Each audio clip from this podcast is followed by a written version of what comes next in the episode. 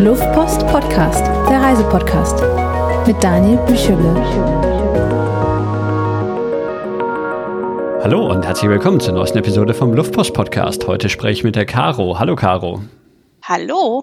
Und es könnte vielleicht sogar die erste Luftpost-Episode sein, in der wir über zwei Kontinente sogar sprechen in einer Episode. Denn wir sprechen ähm, über deine Reise in die Antarktis, aber auch den Teil davor, wo du in Argentinien unterwegs warst. Stimmt's? So schaut's aus. Ähm, magst du mal anfangen, so, so ein bisschen zu erzählen? Du, du warst ja auf einer längeren Reise unterwegs und wir, wir sprechen jetzt quasi über den Teil, wo du in Argentinien warst und dann eben noch den, den Abstecher in die Antarktis. Aber äh, magst du mal so im, im Groben erzählen, wo du, wo du überall unterwegs warst, was dich da hingebracht hat? Ja, ähm, also Vorgeschichte zu dem Ganzen. Ich bin Lehrer, sprich, ich habe jeden Sommer sechs Wochen Zeit, um zu verreisen, aber ähm, mich hat es schon immer mal so Richtung Patagonien, Feuerland gezogen. Also das war so eine Gegend, die halt als Lehrer in den bayerischen Sommerferien etwas unerreichbar ist. Ja, und dann gab es die einzige Möglichkeit, ein Sabbatjahr zu beantragen. Und das hat sich also schon ein paar Jahre im Voraus hingezogen. Ich musste also drei Jahre vorher das beantragen und dann ist es auch so Lotteriespiel, ob das genehmigt wird oder nicht. Und es wurde genehmigt. Ja, und dann gab es kein Zurück mehr und ich hatte ein Jahr Zeit, um, um die Welt zu reisen. Wie, ja. wie funktioniert, ist man dann quasi für, für ein, ein Schuljahr lang einfach beurlaubt oder wie, wie funktioniert sowas? Genau, also äh, es schimpft sich Teilzeitmodell. Ähm, ich hatte das Dreiviertelmodell, das heißt, ich habe drei Jahre lang gearbeitet und ähm, habe mein Gehalt von den drei Jahren aber auf vier Jahre verteilt ah, gezahlt -hmm. gekriegt. Das heißt, es ist natürlich sehr komfortabel zum Reisen. Man muss nicht vorher großartig sparen und ähm, ja, hat aber immer genügend Geld und ich sag mal, Lehrergehalt, drei Viertel kann man auch noch ganz gut leben und als Backpacker reisen sowieso. Mhm. Ja, und dann letztes Jahr ähm, am Anfang August war es soweit dass ich quasi meine Wohnung untervermietet habe und ja, Rucksack gepackt und nach München zum Flughafen und los ging's. Wie viel hattest du von deiner Reise schon geplant? Also du, du wusstest ja zumindest, wo, wo sie startet, aber hattest du schon geplant irgendwie, wo du überall hin willst? Ähm, also ich wusste, dass ich nach Brasilien will, weil das eigentlich so mein absolutes Lieblingsland ist. Und äh, mein Plan, wenn mich jemand gefragt hat, war immer, ja, äh, ich fliege mal nach Südamerika und äh, Silvester bin ich in Rio. Und das war auch ungefähr das erste, was ich gecancelt habe, weil Silvester in Rio einfach überhaupt nicht mehr zum Zeitplan gepasst hat. Ja, ansonsten war der Plan eigentlich eben Südamerika und dann weiter Neuseeland, was ich als kurzen Stopover gedacht hatte, je nach Zeit, weil ich eigentlich im äh, Februar, März in Nepal sein wollte ja, und dann bin ich aber im März letztendlich in Neuseeland gestrandet im Lockdown und ja, saß dann in Neuseeland fest, bis mich die ähm, der letzte Flieger oder der vorletzte Flieger aus Neuseeland wieder nach Deutschland zurückgebracht hat. Deutlich früher als geplant. Aber ja, also so viel Lass uns da ja noch, noch ganz kurz darauf eingehen. Ich glaube, das, das ist ja auch interessant, weil es so die, die erste, ähm, erste Podcast-Episode ist, die jetzt so mit der Pandemie im, im Hintergrund ist. Ähm, also du warst im, im März rum dann in, in Neuseeland und dann hat sich irgendwie rausgestellt, dass Weiterreisen nicht mehr, nicht mehr so viel möglich sein wird, oder wie war das? Ja, es ging, also wo ich eingereist bin, wurde ich schon gefragt, waren Sie in den letzten sechs Wochen in Asien? Das konnte ich also verneinen. Also das war Mitte, Mitte Februar. Weil du aus äh, Südamerika gekommen bist. Ich kam, genau, ich kam mhm. über Tahiti, ähm, also von Chile über Tahiti mhm. nach Neuseeland. Und ja, dann war das eigentlich alles so weit weg. Also man hat es so auf Facebook gesehen, mit den Eltern telefoniert, von Deutschland gehört, was da so abgeht. In Neuseeland gab es aber eigentlich noch kein Corona. Und dann war also auch schon in Deutschland Lockdown. Dann war so in etwa der erste Fall in, in Neuseeland. Die haben auch relativ schnell dann alles ähm, abgeriegelt und auf Quarantäne gesetzt. Aber genauso schnell ist auch mein Bewegungsradius geschrumpft. Also es hieß ursprünglich äh, Visa on Arrival in Nepal. Ähm, dann wurde das gecancelt. Dann hieß es, ja, ich könnte das Visum noch in Auckland beantragen. Dann war also mein Pass schon auf dem Weg nach Auckland. Dann hieß es, nein, es gibt gar kein Visum mehr für Nepal. Ja, und dann war das wäre Singapur noch eine Option gewesen, weil mein Flieger über Singapur gegangen wäre. Also habe ich Asien recherchiert, aber das wurde natürlich auch von, von Tag zu Tag, kann man sagen, alles enger. Dann wurde letztendlich also auch dieser Flieger gecancelt. Ja, und dann saß ich ähm, drei Wochen im Lockdown in Neuseeland und konnte quasi mich gar nicht mehr fortbewegen. Also ja, von Weltreise hin zu, ich saß dann bei einer Freundin fest und ja, wir hatten dann drei Wochen eine ganz witzige WG. Aber ja, das war's dann. Und ähm, im Endeffekt ging es dann von Neuseeland wieder zurück nach Deutschland für dich. Genau, ich dachte eigentlich an die Weltumrundung, also über den Pazifik kam ich ja schon, aber mhm. ich bin tatsächlich über Kanada zurückgeflogen. Also alle anderen in dem Flieger haben die Welt umrundet, nur ich nicht. Dafür war ich zweimal über der Datumsgrenze, also auch ganz nett. Wie ähm, ja, was ist jetzt so, so, würdest du sagen, dass es irgendwie, du hast ja extra, ich meine, du hast mehrere Jahre lang quasi diese, diese Reise vor, vorgeplant ja. und so und jetzt, jetzt ist irgendwie, würdest du sagen, ist es ins Wasser gefallen oder was, was ist so dein, dein Blick auf die Dinge jetzt? Also in dem Moment, wo ich mich dann da in Neuseeland eingetragen habe, da beim Auswärtigen Amt auf diese Liste der Rückholaktion, da war es schon so. Also da habe ich wirklich geheult und gesagt, das kann doch jetzt echt nicht wahr sein. Und im Nachhinein betrachtet, ich hatte also bis dorthin wirklich, Gott, wie lang war es? Acht Monate wirklich geile Zeit und ähm, habe es dann auch tatsächlich jetzt nochmal geschafft, ab Mitte, nee, ab Ende Juni für, wie lang waren es, neuneinhalb Wochen mit einer Freundin und Campervan nochmal Richtung Baltikum und ähm, Skandinavien zu kommen. Also die Zeit dann auch nochmal genutzt, wo das wieder ging. Also von daher, ich habe das Beste rausgeholt, aber ja, irgendwie so ein bisschen Wermutstropfen bleibt. Ja. Aber immerhin, ich meine, acht, acht von zwölf Monaten, die, die du quasi ja. fast wie geplant unterwegs warst, ist ja, ist ja dann schon, schon gar nicht so ja, schlecht. Auf jeden Fall. Nee. Also aber das hat sich dann quasi hauptsächlich oder ausschließlich fast auf Südamerika konzentriert. Es war ziemlich genau ein halbes Jahr, fast auf den Tag genau war ich in Südamerika, ja. Mhm. Okay, ähm, ja, ich würde sagen, dann nutzen wir das auch gleich als, als Überleitung, um eben nach, nach Südamerika zu kommen. Und du, du hast ja schon gesagt, ähm, dass ähm, Brasilien unter anderem dabei war. Für die Episode haben wir jetzt gesagt, weil, weil ein, ein halbes Jahr in eine ganze Podcast-Episode zu fassen wird ein bisschen schwer. Deswegen haben wir gesagt, wir konzentrieren uns jetzt auf, auf Argentinien und dann eben noch die, die Antarktis. Ähm, dann, ja, erzähl doch einfach mal so ein bisschen, Argentinien war ja nicht das erste Land, in dem du angekommen bist, oder? Was, was, wo, wo kamst du her? Was waren so dann, wie bist du nach Argentinien gekommen? Wie ist so der Argentinien-Teil deiner Reise losgegangen?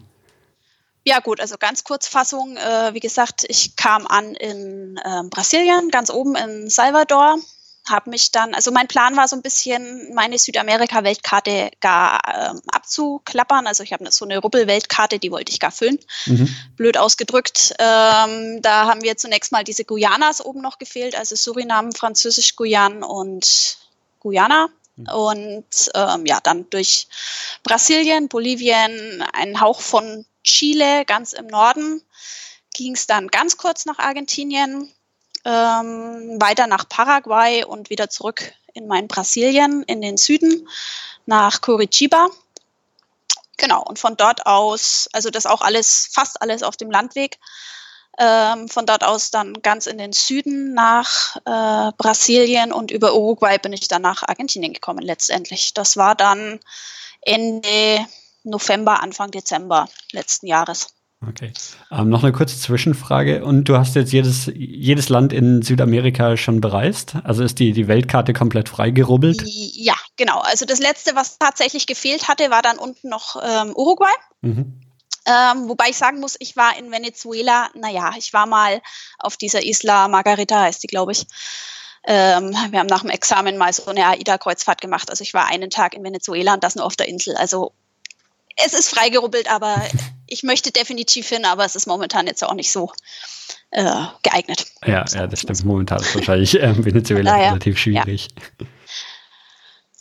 Ja, ja genau. Genau, ähm, dann ja, vielleicht gleich, gleich mal eine erste Frage, wenn du so, so Argentinien dann so zum, zum ersten Mal gesehen hast was ist in Argentinien anders ähm, verglichen mit dem, dem Rest von Südamerika oder vor allem vielleicht zu Brasilien, was so das, das andere große Land in, ähm, in Südamerika ist? Gab es irgendwas so, was dir bei der Ankunft in, in Argentinien so direkt aufgefallen ist, so das, das ist hier anders?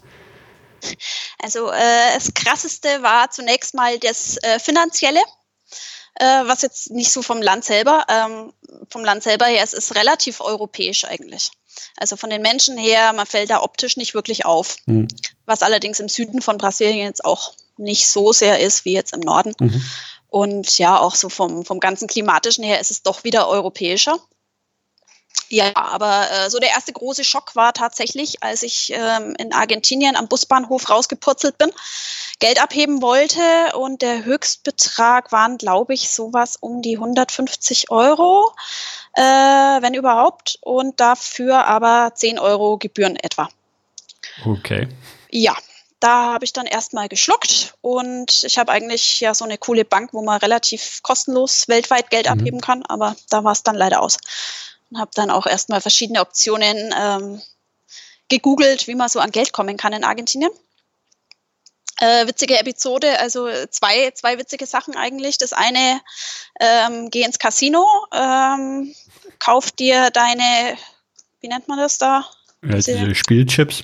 Tipps, genau, mhm. ähm, quasi mit der Karte und lass dir das dann, spiel einmal, trink was und lass dir den Rest dann wieder auszahlen im Bar.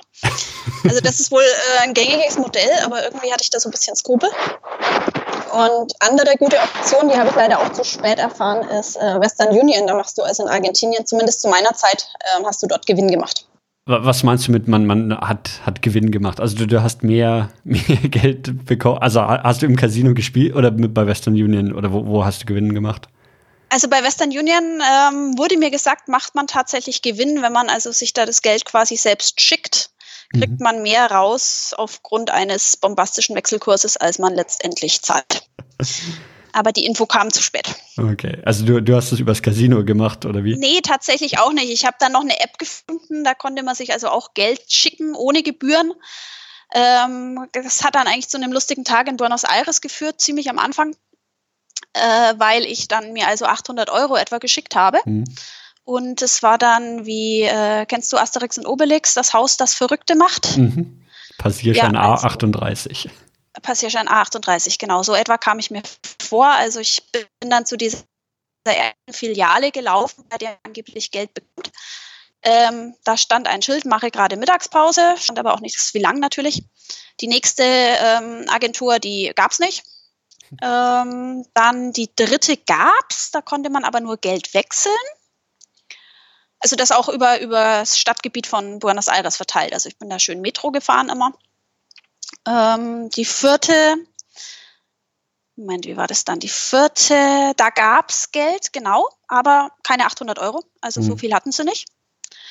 Und dann wurde ich also tatsächlich in die Hauptstelle verwiesen und ähm, habe dort also auch nach vielleicht einer halben Stunde Warten in einem eisig klimatisierten Raum tatsächlich mein Geld gekriegt. Ich war recht froh, dass ich den großen Rucksack mit hatte, weil es waren, glaube ich, so, keine Ahnung, also es war ein ganz schöner Batzen anscheinend. Also der größte mhm. Schein war irgendwie so knapp 5 Euro.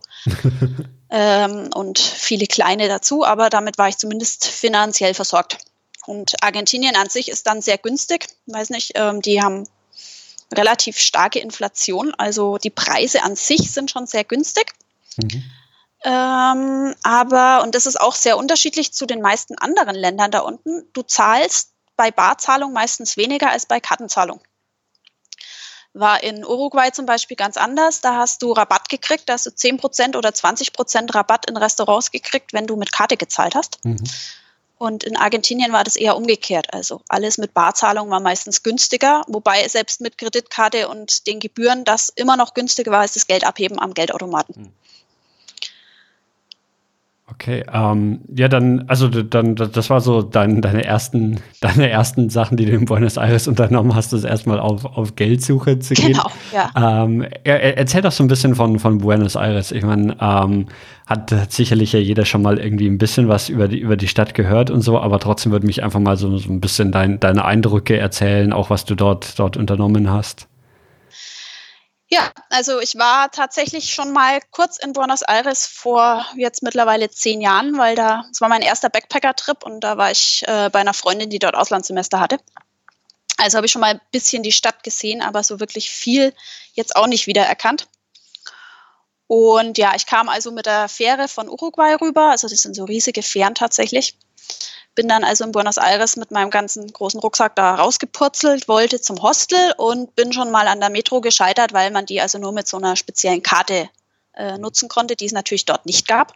Aber äh, freundliche Argentinier, also mich hat einer quasi mal durchgelassen. Der hat einfach mir mal das Gatter aufgemacht, gesagt, da rein, war los und tschüss. Ja, und dann äh, bin ich äh, in den Stadtteil Palermo gefahren. Äh, das so, ja, das äh, Kneipen- oder Szeneviertel oder wie auch immer. Mhm. Also gibt es wirklich Kneipen ohne Ende und ja, es war Sommer, also alles auf der Straße draußen. Ähm, genau, da hatte ich also mein Hostel. Und dann bin ich am ersten Tag eigentlich erstmal in mein Lieblingsviertel in Buenos Aires. Also gut, ich glaube, ich kenne auch nur eines. So wirklich, also La Boca ist das. Ähm, das kennt man auch so von Bildern. Also das sind diese bunt angemalten Häuser. Waren, glaube ich, früher so armes Viertel, Fischerviertel oder sowas in der Art. Und jetzt eigentlich ein totales Touri-Viertel, aber mhm. ich mag es einfach bunt und ja, diese ganzen bunt angestrichenen Häuser Klar, die wollen einen überall dann in die Restaurants reinziehen, aber muss man ja nicht machen. Ist, ähm, ist Buenos Aires ein großes Touristenziel? Und wenn ja, woher kommen Touristen nach Buenos Aires? Also es sind tatsächlich sehr viele Touristen. Ich kann es jetzt gar nicht mal sagen, woher. Also es waren viele Deutsche tatsächlich mhm. auch. Die sind aber ja auch überall. Also viele Europäer an sich. Und ja, also so Städtetrip ist es, mhm. denke ich, es ist halt auch so der Punkt, wenn man direkt nach Argentinien fliegt, landet man automatisch in Buenos Aires. Mhm. Also hast du gar keine andere Möglichkeit, als dorthin zu kommen. Ja, und für so ein paar Tage ist es ganz nett. Mir ist es zu groß. Also ich bin, bin kein Mensch für Großstadt. Also hat, glaube ich, drei Millionen Einwohner oder so. Und ja, für mich eindeutig zu viel. Ist es auch so dieses, dieses chaotische Großstadt, was man so, ja, vielleicht ein bisschen mit Südamerika, vor allem aber auch mit, mit Südostasien verbindet, wo einfach Verkehrschaos, es ist laut, es sind irgendwie Tausende von Menschen auf der Straße. Ist das in Buenos Aires auch der Fall? Nee, also es ist tatsächlich, also es ist schon viel Verkehr, klar, aber es ist schon sehr westlich alles und auch in relativ zivilisierten Bahnen, sage ich mal. Also dieses, dieses große Chaos, irgendwie, also so Motorradchaos oder Tuk-Tuks oder sowas, das findet man da gar nicht. Und die halten sich auch so halbwegs an die Verkehrsregeln, hatte ich so den Eindruck. ähm, wie, wie ging deine Reise dann weiter? Also bist du noch länger in Buenos Aires geblieben oder hast du direkt, ähm, bist du direkt von dort aus weitergereist? Ja, ich hatte, äh, ich glaube, drei Tage etwa in Buenos mhm. Aires, habe mir da also ein bisschen so die Stadt auch noch angeguckt, einfach mal so durch die Gegend treiben lassen, so dieses historischere Zentrum und so. Was sind so die, die Must-Sees oder was hat dich am meisten beeindruckt in der Stadt?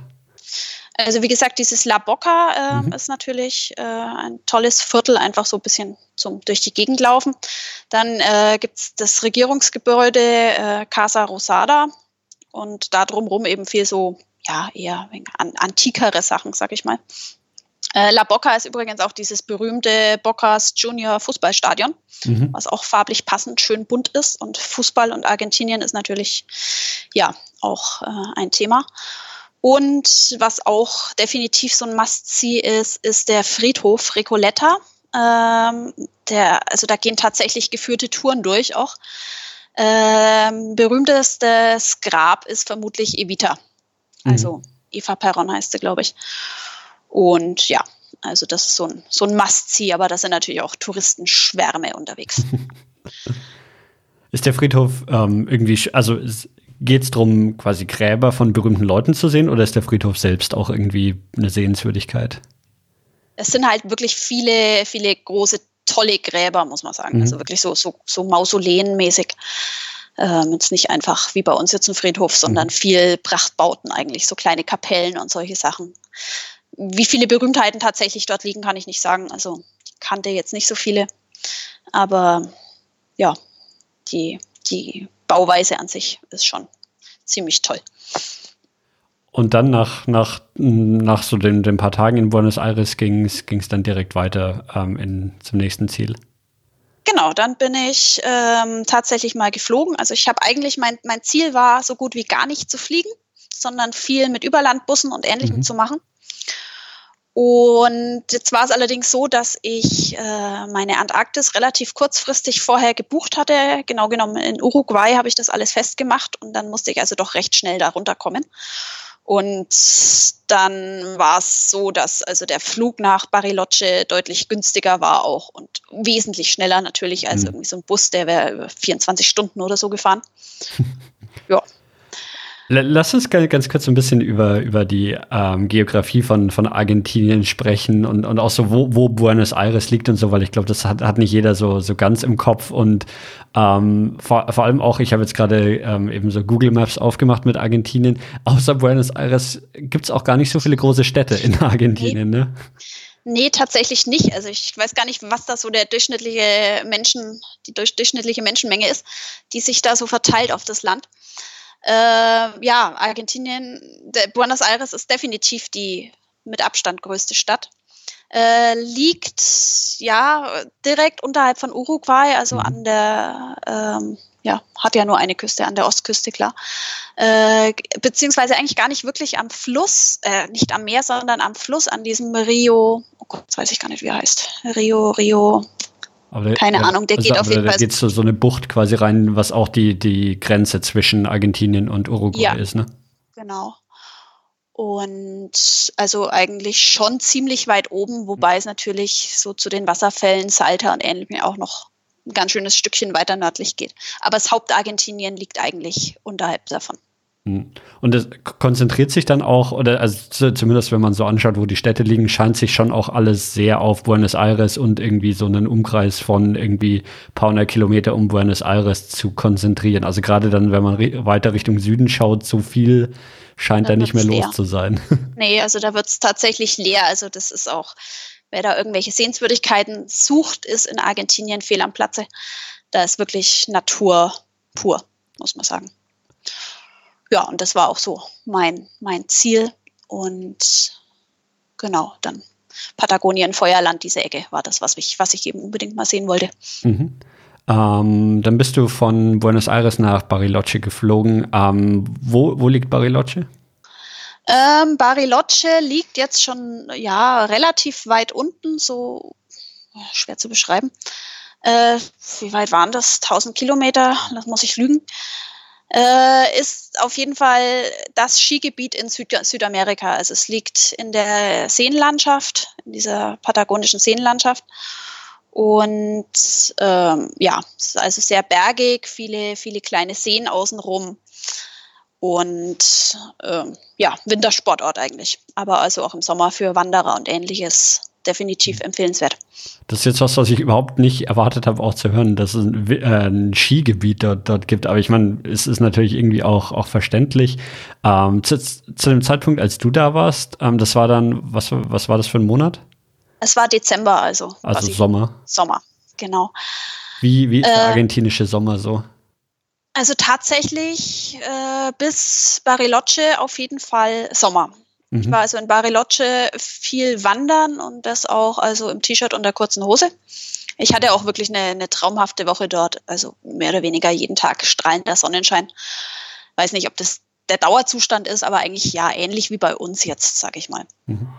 Und von der, von der Landschaft her dann auch ja fast wie in den Alpen. Oben also wirklich noch der Schnee auf den Berggipfeln, das blaue Wasser davor, die grünen Wälder, also wirklich auch so, so Nadelwälder und Laubwälder, alles. Äh, Blumen, die geblüht haben. Also es war einfach von den Fotos her schon immer so, wow, und da schaut es noch viel toller aus und da muss ich noch ein Foto machen und welches ist denn jetzt das Schönste, weil einfach diese, diese ganzen Farben so, so richtig geleuchtet haben und also das war, war bombastisch von den Farben her. Aber da ist man nicht jetzt extrem hoch, oder? Weil ich weiß so, so ähm, in, in Ecuador und so weiter, wo, wo es ja irgendwie mhm ex extreme Höhen hat. Das ist dort nicht der Fall, oder wie ist das? Äh, nee, ich glaube, oh Gott, jetzt, äh, ich war also auf jeden Fall unter 1000 Meter. Hm.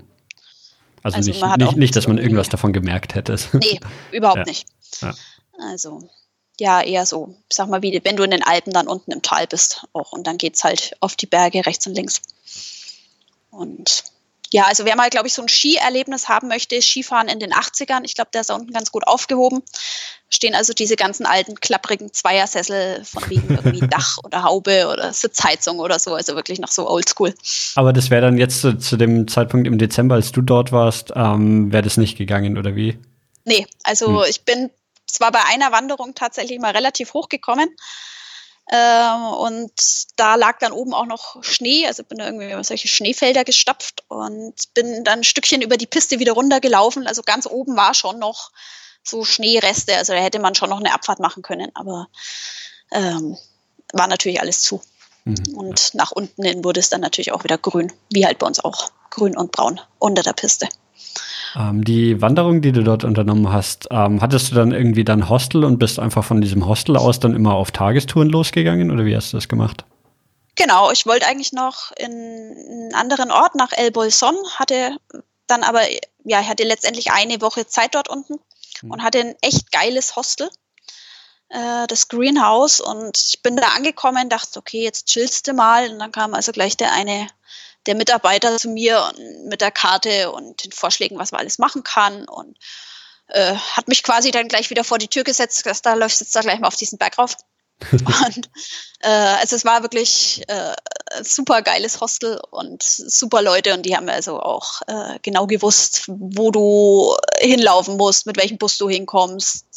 Äh, konntest du eine Fahrradtour, gab es also so eine ganz, ganz berühmte Fahrradrunde nichts Spektakuläres, aber halt landschaftlich auch sehr schön. Da haben sie auch gesagt, ja, gehst dort und dorthin, kriegst das Fahrrad auch günstiger. Und also die waren da top organisiert. Und dann bin ich da ja auch eine Woche gestrandet, weil ich gar nicht mehr weg wollte. Und ja, die haben mich dann auf die Wanderungen geschickt und war jetzt auch nichts Kompliziertes irgendwie. Also war auch meistens gut beschildert alles und zu finden. Und das war aber alles so, so einzelne Tagestouren. Also du musstest jetzt nicht irgendwie mit großen Rucksack und Übernachtungen, sondern. Nee, war, hm. man kann viel Tagestouren machen, man könnte auch mehr Tagestouren machen. Theoretisch gibt es auch ein paar schöne, aber äh, hatte ich gerade auch nicht so die Ambitionen, muss ich zugeben. Mhm. Ähm, ich kann mir, also das, mir ist natürlich irgendwie bewusst, dass, dass es da eine, eine, sehr bergige Region ist und ich, ich kenne halt die Alpen als so mein, mein Vergleich für, für wie bergige Regionen aussehen. Wie oder was, was ist da anders oder ist es sehr vergleichbar mit den Alpen? Also so von der Landschaft, von den Bergen, von den Wanderrouten? Ich denke, die Berge an sich sind auf jeden Fall niedriger. Äh, dafür hast du ganz viel eben diese Seen außenrum. Also egal mhm. auf jeden, welchem Berg du bist, um dich rum ist es blau und du weißt nicht, wo ein See aufhört und der nächste anfängt, weil die natürlich auch so, ja, sich eben so zwischen den Bergen durchschlängeln. Mhm. Und von der Infrastruktur ist natürlich schon anders. Da, wo jetzt bei uns überall irgendwo dann einer stehen würde und irgendwie auf dem Berg, ja, die Hütte wäre, wo du ja, versorgt wirst, das, das findest du dort deutlich weniger. Es gibt auch was, aber schon sehr, sehr reduziert. Mhm. Und wahrscheinlich gibt es keinen Kaiserschmarrn auf der Hütte. Mm, wage ich zu bezweifeln, wobei äh, lach nicht. Also ich habe definitiv im Tal ähm, auch sehr geile Nachtischsachen gekriegt. Also es war dann mehr so Richtung Döse de Leche mit irgendwie Pancake.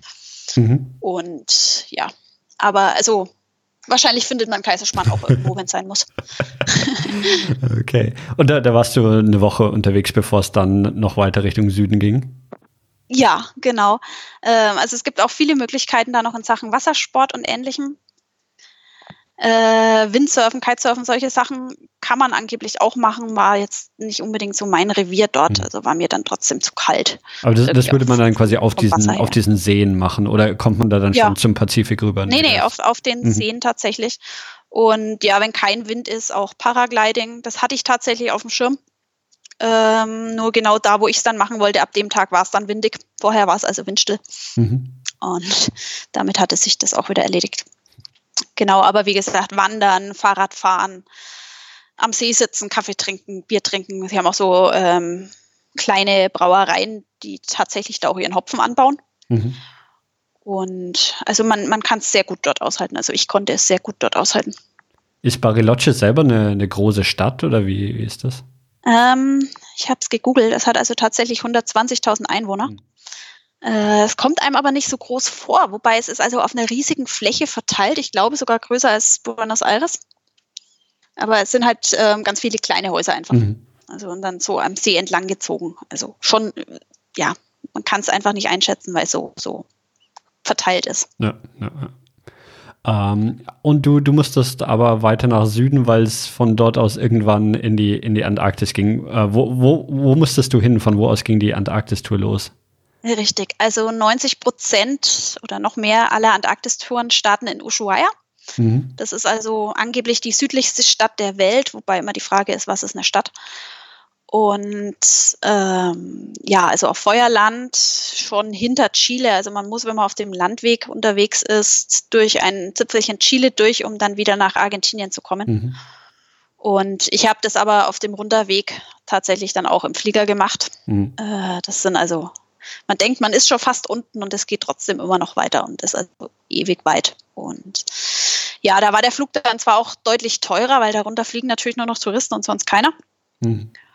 Und war noch der, der Flieger schon voll mit Chinesen und ähnlichem. Also, äh, und da, da bist du dann von Bariloche aus nach Ushuaia geflogen? Ja, mit irgendwo Zwischenlandung, glaube ich, in El Calafate oder so bin ich noch gelandet und dann ging es darunter. Und das ist dann wirklich, Ushuaia ist, ist so wirklich die, die Spitze von, von Südamerika. Also da kommt dann auch nicht mehr so viel, ähm, bevor, bevor dann irgendwann die Antarktis kommt. Richtig, also das Fin del Mundo nennt sich das da unten, also Ende der Welt.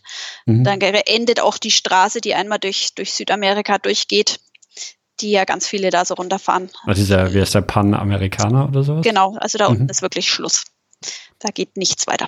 Endet die Straße dann einfach so im Meer und dann ist Ende Ja, nicht Welt. ganz. Äh, es ist tatsächlich im, im, Nationalpark Tierra del Fuego, also Feuerland Nationalpark. Mhm äh, steht dann das Schild, hier ist jetzt die Straße zu Ende und Kilometer 3000 irgendwas, vermutlich von Buenos Aires ausgemessen.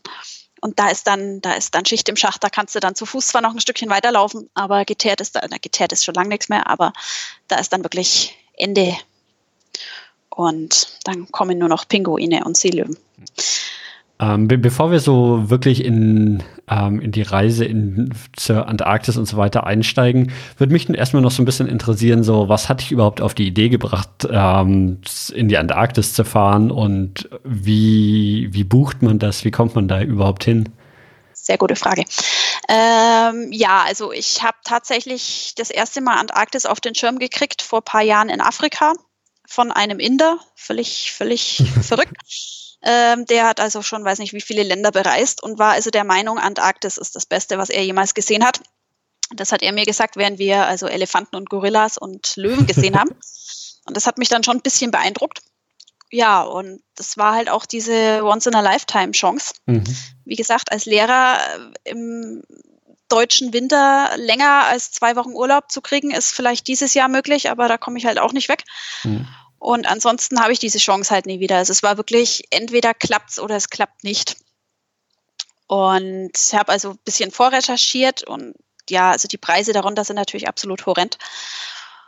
Und äh, das hat mir aber dieser Inder eben damals schon gesagt, du kannst also in Ushuaia so Last-Minute-Angebote irgendwo abstauben unter Umständen. Also hatte ich mich eigentlich darauf eingestellt, mich zwei Wochen da irgendwie in Ushuaia von Agentur zu Agentur durchzuschlagen und zu gucken. Mhm. Und habe dann aber tatsächlich im Lonely Planet äh, in so einem kleinen Kästchen was gefunden über eine Agentur. Weiß nicht, darf ich da den Namen sagen? Klar. Äh, Freestyle Adventure Travel heißen die, glaube ich zumindest. Ja, doch, Freestyle Adventure Travel. Ähm, die haben sich darauf spezialisiert, Last Minute Antarktis und Last Minute auch äh, irgendwie Grönland und solche Sachen. Also alles, mhm. wo es kalt ist. Und die habe ich dann eben von äh, Uruguay aus mal das erste Mal kontaktiert und habe gefragt, wie das so abläuft. Und dann kam also gleich eine Liste mit Angeboten zurück. Ähm, die kriegen also von allen möglichen Reedereien die Restposten. Mhm. Und die haben dann auch geschrieben, ja, was ich denn so will und wie mein Zeitplan ist und welches finanzielle Budget, Obergrenze, was ich sehen will, wie auch immer und würden dann also, wenn das entsprechende Angebot reinkommt, das quasi so für mich reservieren und dann ähm, mhm. hätte ich das, weil es natürlich nicht unbegrenzt Plätze gibt, ist ja klar. Aber was, was gibt es da für, für Optionen auch, oder? Weil, weil die gefragt haben, was, was du sehen willst und so weiter. Also was, was gibt es überhaupt zur Auswahl da? ähm, ja, es gibt natürlich, so die klassische ist etwa, ich denke, eine Woche. Mhm. Ähm, wobei du sagen musst, du fährst schon mal zwei Tage von Ushuaia bis runter und natürlich auch zwei Tage wieder hoch. Mhm. Und dann gibt es den, ja, ich komme über den Südpolarkreis Route. Also wir waren nur bis zum 65. Breitengrad. Du müsstest also noch ein bisschen südlicher, um zu sagen, du warst also wirklich über dem Polarkreis.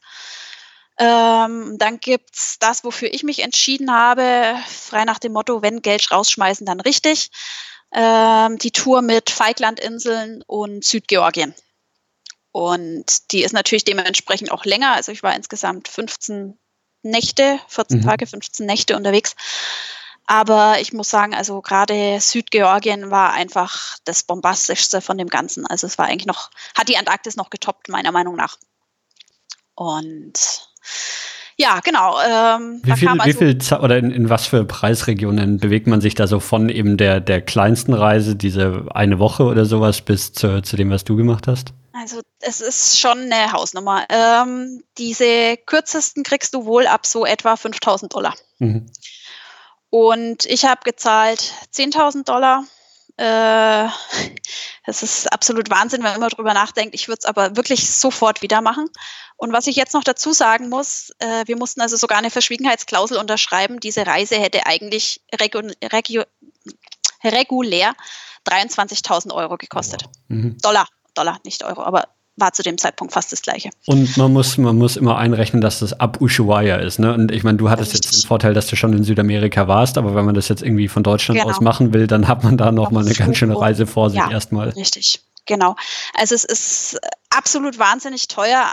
Andererseits, ja, es ist, ist auch so gesehen ja gut für die, für die ganze Region da unten. Wenn es je günstiger es wäre, desto mehr würden da runterfahren. Mhm. Und ja, einerseits man will hin, andererseits denkt man sich natürlich auch, ja, es ist wirklich so gut.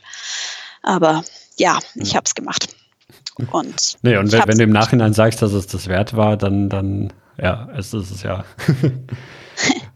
Also es ging tatsächlich auch mit meinem Lehrerbudget dann letztendlich aus, weil natürlich dann so Länder wie äh, irgendwie Bolivien oder so, die gleichen das dann auch wieder ein bisschen aus. Mhm. Und ja, genau. Also ich hatte eben dieser Agentur geschrieben und letztendlich war mein Traumangebot in der Liste schon dabei. Äh, was ich da noch nicht so ganz gecheckt habe, ich habe das dann hab gesagt, ja, die würde ich sofort nehmen. Und dann habe ich gedacht, scheiße, da stand ja was von Doppelkabine, jetzt bist du aber ja allein unterwegs. Aber die machen das also tatsächlich auch so, dass du mit jemandem zusammengewürfelt wirst. Mhm. Also jemand, den du nicht kennst, aber gleichgeschlechtlich wirst du in eine Kabine gewürfelt. Mhm. Und dadurch, ja, kriegst du natürlich noch einen günstigeren Preis, als wenn du irgendwie da noch mit Einzelkabine rumhantieren würdest. Ja, und dann war das also in Uruguay letztendlich Dach, unter Dach und Fach. Dann musste das also noch irgendwie bezahlt werden. Das war dann noch ein bisschen komplizierter, weil ich das nicht online überweisen konnte. Also dann ging das über meine Eltern in Deutschland. Mhm. Und ja, dann wurden eben die Flüge gebucht darunter und dann war der Zeitdruck da. Also was heißt Zeitdruck? Es waren dann noch zwei Wochen, aber so gemütlich mal in Argentinien auf die Küste runter war da nicht mehr drin. Hm, und dann bist du nach Ushuaia geflogen. Hattest du dann noch länger Zeit in Ushuaia, bevor die, bevor das Boot abgefahren ist, oder ähm, war das dann quasi relativ direkt danach? Also ich hatte einen Tag mhm. und war da also in diesem ähm, Nationalpark Tierra del Fuego. Mhm. Ja, viel bietet der jetzt, glaube ich, nicht. Also man ist halt am Ende der Welt. Und ungefähr so wie es klingt, muss man sich das dann auch vorstellen. Also da gibt es das, das südlichste Postamt steht dann da unten. Das ist ganz witzig. Und ja, man könnte auch noch irgendwelche Bootstouren machen oder ähnliches, aber ich hatte ja dann genug Boot vor mir liegen. Von daher hatte ich da auch keine größeren Ambitionen mehr. Wie ist so das Klima in Ushuaia? Merkt man da irgendwie vom, vom Wetter her einen Unterschied zu, zu nördlicheren Regionen in Argentinien? Also es, es war ja angeblich Hochsommer und es mhm. hatte so 10 bis 15 Grad maximal, mhm. plus meistens fieser Wind. Also die Kids da unten sind zwar in der kurzen Hose rumgerannt, wahrscheinlich frei nach dem Motto, wenn nicht jetzt, wann dann. Aber also ich hatte, ich habe hier gerade meine Fotos, also ich bin da irgendwo auf dem Berg mit Jacke und Pulli und mhm. Also es ist nicht mein Wetter. Und dazu kommt, die haben ja diese nicht besonders äh, isolierende Bauweise, also einfach Verglasung, Holzhäuschen. Mhm. Also es ist nichts, wo ich mein Leben verbringen möchte. Also ich brauche jetzt auch nicht unbedingt 35 Grad, das ist schön, aber also das auf Dauer wäre für mich definitiv gar nichts. Also man merkt definitiv einen ganz großen Unterschied. Vielleicht hatte ich auch wahnsinniges Pech mit dem Wetter, aber es war also eigentlich da unten immer so, auch wo ich zurückkam. Ist Ushuaia so als Stadt, merkt man da schon so, dass das so der Startpunkt für Antarktisreisen ist? Also ist da irgendwie viel Angebot in der Stadt, viele andere Leute, wo man weiß, die werden auch irgendwie in den nächsten Tagen dann in die Antarktis fahren? Merkt man davon schon irgendwas im Vorfeld? So witzigerweise habe ich es am Tag danach mehr gemerkt, weil äh, jeder in seiner Antarktisjacke rumläuft. Also die kommt dann jeder, du kriegst so eine Expeditionsjacke und da steht dann halt auch ganz groß drauf der Name vom Schiff und mhm. siehst du den Leuten halt an und dann, wenn du das weißt, dann denkst du, ach ja, da rennen ja wieder welche mit solchen roten Jacken. Und es gibt so eine Hauptstraße, also eigentlich ganz Ushuaia ist eine Straße, weil es angeblich auch 70.000 Einwohner hat. Ich weiß nicht, wo die sich wieder überall verteilen. Ähm, aber ja, es gibt diese eine Hauptstraße mit Restaurants und äh, Cafés und dann natürlich auch Läden mit Outdoor-Bekleidung und äh, so Touragenturen und ähnliches. Mhm. Also das ist, ja, man merkt's. Und außenrum ist halt eigentlich dann nichts mehr. Also das, ich weiß gar nicht, warum man da wohnt. Also weiß ich bei vielen Städten nicht, aber da unten ist mir das wirklich, wirklich nicht einleuchtend, wieso ich freiwillig darunter ziehe, wenn ich nicht irgendwie im Tourismus arbeite oder ähnliches. Ähm, ist man, ah, da muss man, abgesehen jetzt von der Tour zu buchen, noch irgendwelche anderen Vorbereitungen treffen? Also meine Vorbereitung war die Apotheke, weil ich sehr gerne seekrank werde. Mhm. Ähm, leider gab es da dann nur so ganz schwache Tabletten, weil alles andere war verschreibungspflichtig. Also das wäre sowas, was ich im in Deutschland machen würde. Wir wurden dann am, am Boot äh, auf dem Schiff gut versorgt. Die hatten dann was zum Glück. Ähm, aber das wäre jetzt sowas, was ich jetzt vorbeugend noch gemacht hätte. Ansonsten eigentlich gar nicht. Ähm, man kriegt also an Bord eine dicke Jacke, die man sogar behalten durfte. Aber gut, bei 10.000 Dollar ist das im Reisepreis inklusive. Ähm, es gab so Leihgummistiefel, weil man ja immer so ein bisschen durchs Wasser raus musste. Und das Tolle an unserer Agentur, man hat also da, die hatten eine, eine quasi eine Skihose uns noch ausgeliehen, kostenlos, plus äh, ja, dicke Handschuhe und dann gab es noch irgendwie so eine Mütze und so, so ein Loop den man dann auch noch behalten durfte. Und eben, ja, Handschuhe und Hose konnte man einfach kostenlos ausleihen und danach wieder abgeben. Das ist natürlich für alle, die längerfristig unterwegs sind, nichts, was du gerade mal so dabei hast. Ja. Ja, vor allem, wenn man eigentlich im Sommer in, äh, in Südamerika unterwegs ist, dann hat man genau. diese Ausstattung ja. wahrscheinlich eher weniger. Ich hatte halt, ja, mein klar, Bolivien ist ja auch kalt, also ich hatte schon meinen Zwiebellook mit und aber jetzt für, für arktische Verhältnisse oder antarktische Verhältnisse natürlich nicht ganz so. okay, dann, dann lass mal die große Fahrt beginnen. Ähm, wie, wie, wie geht es so los? Was, was ist das für ein Schiff? Dann trifft man zum ersten Mal die anderen Leute, die mit einem unterwegs sind. Du hast dann auch dein, deine Kabinenkameradin wahrscheinlich getroffen. Erzähl doch mal so ein bisschen, wie die Reise begonnen hat. Ja, es war eigentlich ganz witzig. Also es hieß, um, um 4 Uhr ist Boarding oder wie auch immer man das nennt. Und ich war irgendwie eine halbe Stunde vorher schon dort ganz aufgeregt und mit meinem Rucksack und dann war so Security-Check, der hat mich dann durchgewunken. Fand ich schon komisch, bin dann da irgendwie so am Hafen entlang gelaufen, da waren dann so, ja, noch so Verkaufsstände und irgendwie aber alles abgesperrt schon. Und dann stand da dieses Schiff, ähm, letztendlich ein kleines Kreuzfahrtschiff. Das war also unter französischer Flagge äh, mit ziemlich genau 200 Passagieren. Mhm. Ähm, was ziemlich gut ist da unten, es dürfen nämlich auf Südgeorgien und in der Antarktis maximal 100 Passagiere gleichzeitig an Land. Das also heißt, von, von quasi allen Touren zusammen dürfen maximal 100 Leute gleichzeitig dort sein, oder wie? Ja, du triffst keine anderen Schiffe, also es geht immer um dein Schiff. Mhm. Die sprechen sich schon so ab. Ich meine, ist ja groß genug. Also ähm, genau, aber es kann halt so gesehen immer die, die halbe Mannschaft konnte an Land und die andere Hälfte war an Deck und dann wurde halt gewechselt. Und also von daher sind die alle ungefähr von der Größe her mit maximal 200 Passagieren etwa. Mhm. Ja, ich bin dann also auf dieses Schiff zugelaufen. Ähm, die Gangway war unten, es stand einer unten. Ich bin hochgelaufen, dann haben die mich wenn komisch angeguckt. Ähm, dann hat sich also rausgestellt, äh, dass eigentlich noch gar kein Boarding ist haben mich aber dann gleich mal also in diese Main Lounge geführt und mir ein Champagner angedreht. es war übrigens auch so was, hieß eigentlich auf den ganzen Antarktis-Kreuzfahrten, dass Internet und Alkohol nicht inklusive sind. Ähm, hat sich aber bei unserem Angebot dann rausgestellt, das war auch schon mit drin. Mhm. Äh, jetzt hatte ich also zwei Flaschen Rotwein noch im Rucksack, die habe ich dann danach wieder mit an Land genommen. Und ja, ja, wenn man sonst nichts zu tun hat an Deck, dann ist es auch ganz nett, wenn es Alkohol gibt. So ist es jetzt nicht. Ähm, ja, und hat dann auch ordentlich Geld gespart. Genau, und dann saß ich also in dieser Main Lounge ganz allein. Und dann kam eine andere angestapft. Habe ich mal, hat sich zu mir hergesetzt, also war dann kurz vor vier oder so, ähm, und stellte sich dann tatsächlich raus, also es war genau die, auf die ich gewartet habe, nämlich Yolanda aus den Niederlanden mhm. und meine Zimmergenossin. Und dann um vier kamen dann alle anderen auch. Die kamen dann halt, ja, die meisten, die da unten sind, die kommen halt pauschal, sprich, die kommen vom Flughafen direkt aufs Schiff mhm. und verlassen das Schiff direkt wieder zum Flughafen. Und ja, die wurden dann halt mit dem Bus bis vor die Tür gekarrt und hatten natürlich auch nicht irgendwie einen Koffer hinten dran, sondern das wird natürlich da alles von den Zimmerstewards und Ähnlichen dann an Bord gebracht und bis zur Kabine gebracht. Und ja, ich saß da dann halt mit meinem Rucksack.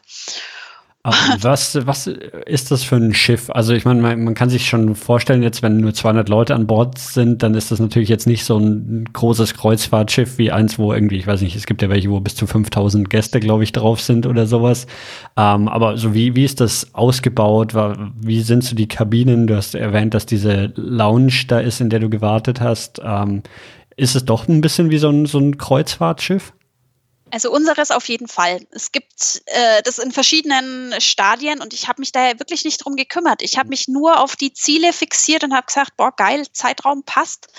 Ähm, also ich bin gestartet am 14. Dezember und war dann also über Weihnachten in der Antarktis. Ähm, habe gesagt, das passt alles und habe mich nicht für dieses Schiff interessiert. Mhm. Im Nachhinein hat sich herausgestellt, das war also ein Fünf-Sterne-Schiff und hatte also wirklich jeden Schnickschnack. Das hatte also einen Außenpool, es hatte einen Hammam, es hatte einen Fitnessraum, mhm. ein kleines Theater mit natürlich ähm, Animationsteam und Tänzern und also wirklich diesen ganzen Kreuzfahrt-Schnickschnack mhm. auf engem Raum trotz allem. Äh, zwei Restaurants, die Kabinen waren also alles Außenkabinen. Dadurch, dass das Schiff natürlich klein ist, gab es gar keine Innenkabinen. Mhm. Alles Außenkabinen mit Balkon ist jetzt unbedingt das, was man in der Antarktis braucht, aber ja, manchmal waren wir doch draußen. Ähm, Kabinen, also auch wirklich absolut Luxus. Ich meine, jetzt stell dir vor, du bist vier, vier Monate mit Rucksack unterwegs, schläfst im Dorm, ähm, duscht mit kaltem Wasser irgendwo in Brasilien und dann bist du da wirklich äh, in so einem Luxuszimmer. Also ich das erste Mal meinen Rucksack ausgepackt und es war wirklich so Urlaub vom Urlaub irgendwie. Wir hatten also sogar so eine Nespresso-Maschine in uns, jede in jeder mhm. Kabine und irgendwie äh, Minibar und diesen ganzen Scheiß brauchst du nicht, aber hast du, nutzt du natürlich. Und Badewanne und also wirklich, ja, wir haben es uns zwei Wochen gut gehen lassen. Das muss man so sagen. Ähm, wo, wo lang ist das, das Schiff gefahren? Du hast gesagt, dass es ähm, zu den Falklandinseln und was Südgeorgien, das habe ich noch nie gehört. Wo ist das denn? ähm, Südgeorgien ist, gehört zu Großbritannien, wie Falklandinseln ja auch. Ähm, ist tatsächlich eine, ich glaube, 160 Kilometer lange Insel ähm, mit 30 Einwohnern, zumindest im Sommer. Im Winter äh, paar Millionen Pinguine, aber ansonsten auch niemand. Okay. Und das liegt also noch mal ein bisschen, bisschen weiter östlich. Also Falkland, Falkland liegt ja schon mal ein paar hundert Kilometer östlich von Argentinien und mhm. Südgeorgien auf gleicher Höhe, mehr oder weniger, aber noch mal 1000 Kilometer weiter. Mhm. Und das dann alles so, ja, so mehr oder minder irgendwie quasi hauptsächlich Richtung Osten von Ushuaia aus. Also jetzt noch gar nicht Richtung Antarktis, Richtung Süden, sondern einfach so in, in den Atlantik rein, oder? Genau. Es ging, also Ushuaia liegt an diesem Beagle-Kanal, gar nicht am offenen Meer, sondern Beagle-Kanal ist so ein Kanal, der so den untersten Zipfel von Feuerland irgendwie nochmal abtrennt. Mhm. Und dann kommt noch diese Magellanstraße, die dann komplett Feuerland von Argentinien und Chile abtrennt diese zwei Meerstraßen. Und da fährst du also erstmal, die halbe Nacht sind wir da wahrscheinlich rausgefahren, dann geht es übers offene Meer, wie du sagst, nach Osten, ja.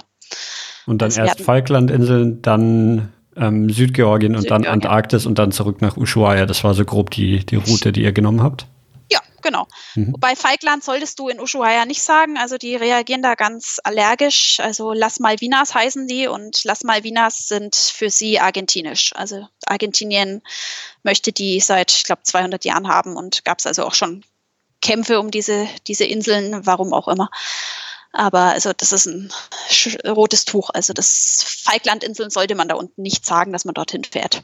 Dann sind sie etwas angepisst. Ähm, ja.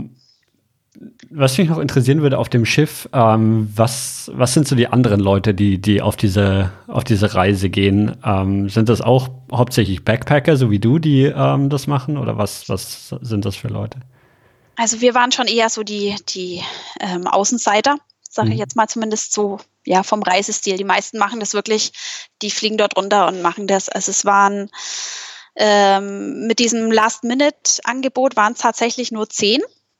Wir haben die dann auch so nacheinander kennengelernt und ja, die meisten direkt am ersten Tag kennengelernt und wir haben einfach zusammengepasst. Also es war dann schnell klar, dass, dass also wir durften ja nicht drüber reden. Wir mussten ja eine Verschwiegenheitsklausel unterschreiben und haben uns dann aber so ein bisschen vorgetastet und haben dann also festgestellt, der eine hatte dann diesen Loop dran. Da habe ich gesagt, hey, du bist auch Freestyle. Und die andere, ähm, da habe ich dann auch gesagt, hey, wenn ihr ein Jahr rumreist, wie machten ihr das? Wann habt ihr das denn gebucht? Und dann kam halt das auch so raus. Also wir waren echt die Außenseiter. Ähm, es waren leider, muss man fast sagen, 70 Chinesen an Bord. Äh, die waren höchst anstrengend. Zumal Inwiefern? die natürlich äh, Chinesen meinen, dass zumindest diese 70 Chinesen meinten, dass Regeln definitiv für sie nicht gelten. Also egal, ob es darum ging, dass wir jetzt eine verbindliche Veranstaltung haben, weil irgendwelche Sicherheitsaspekte geklärt werden, die Chinesen waren nicht da. Oder die Regeln, dass man fünf Meter Abstand von den Tieren halten muss. Da standen also auch rote Fähnchen, wo man nicht dahinter durfte.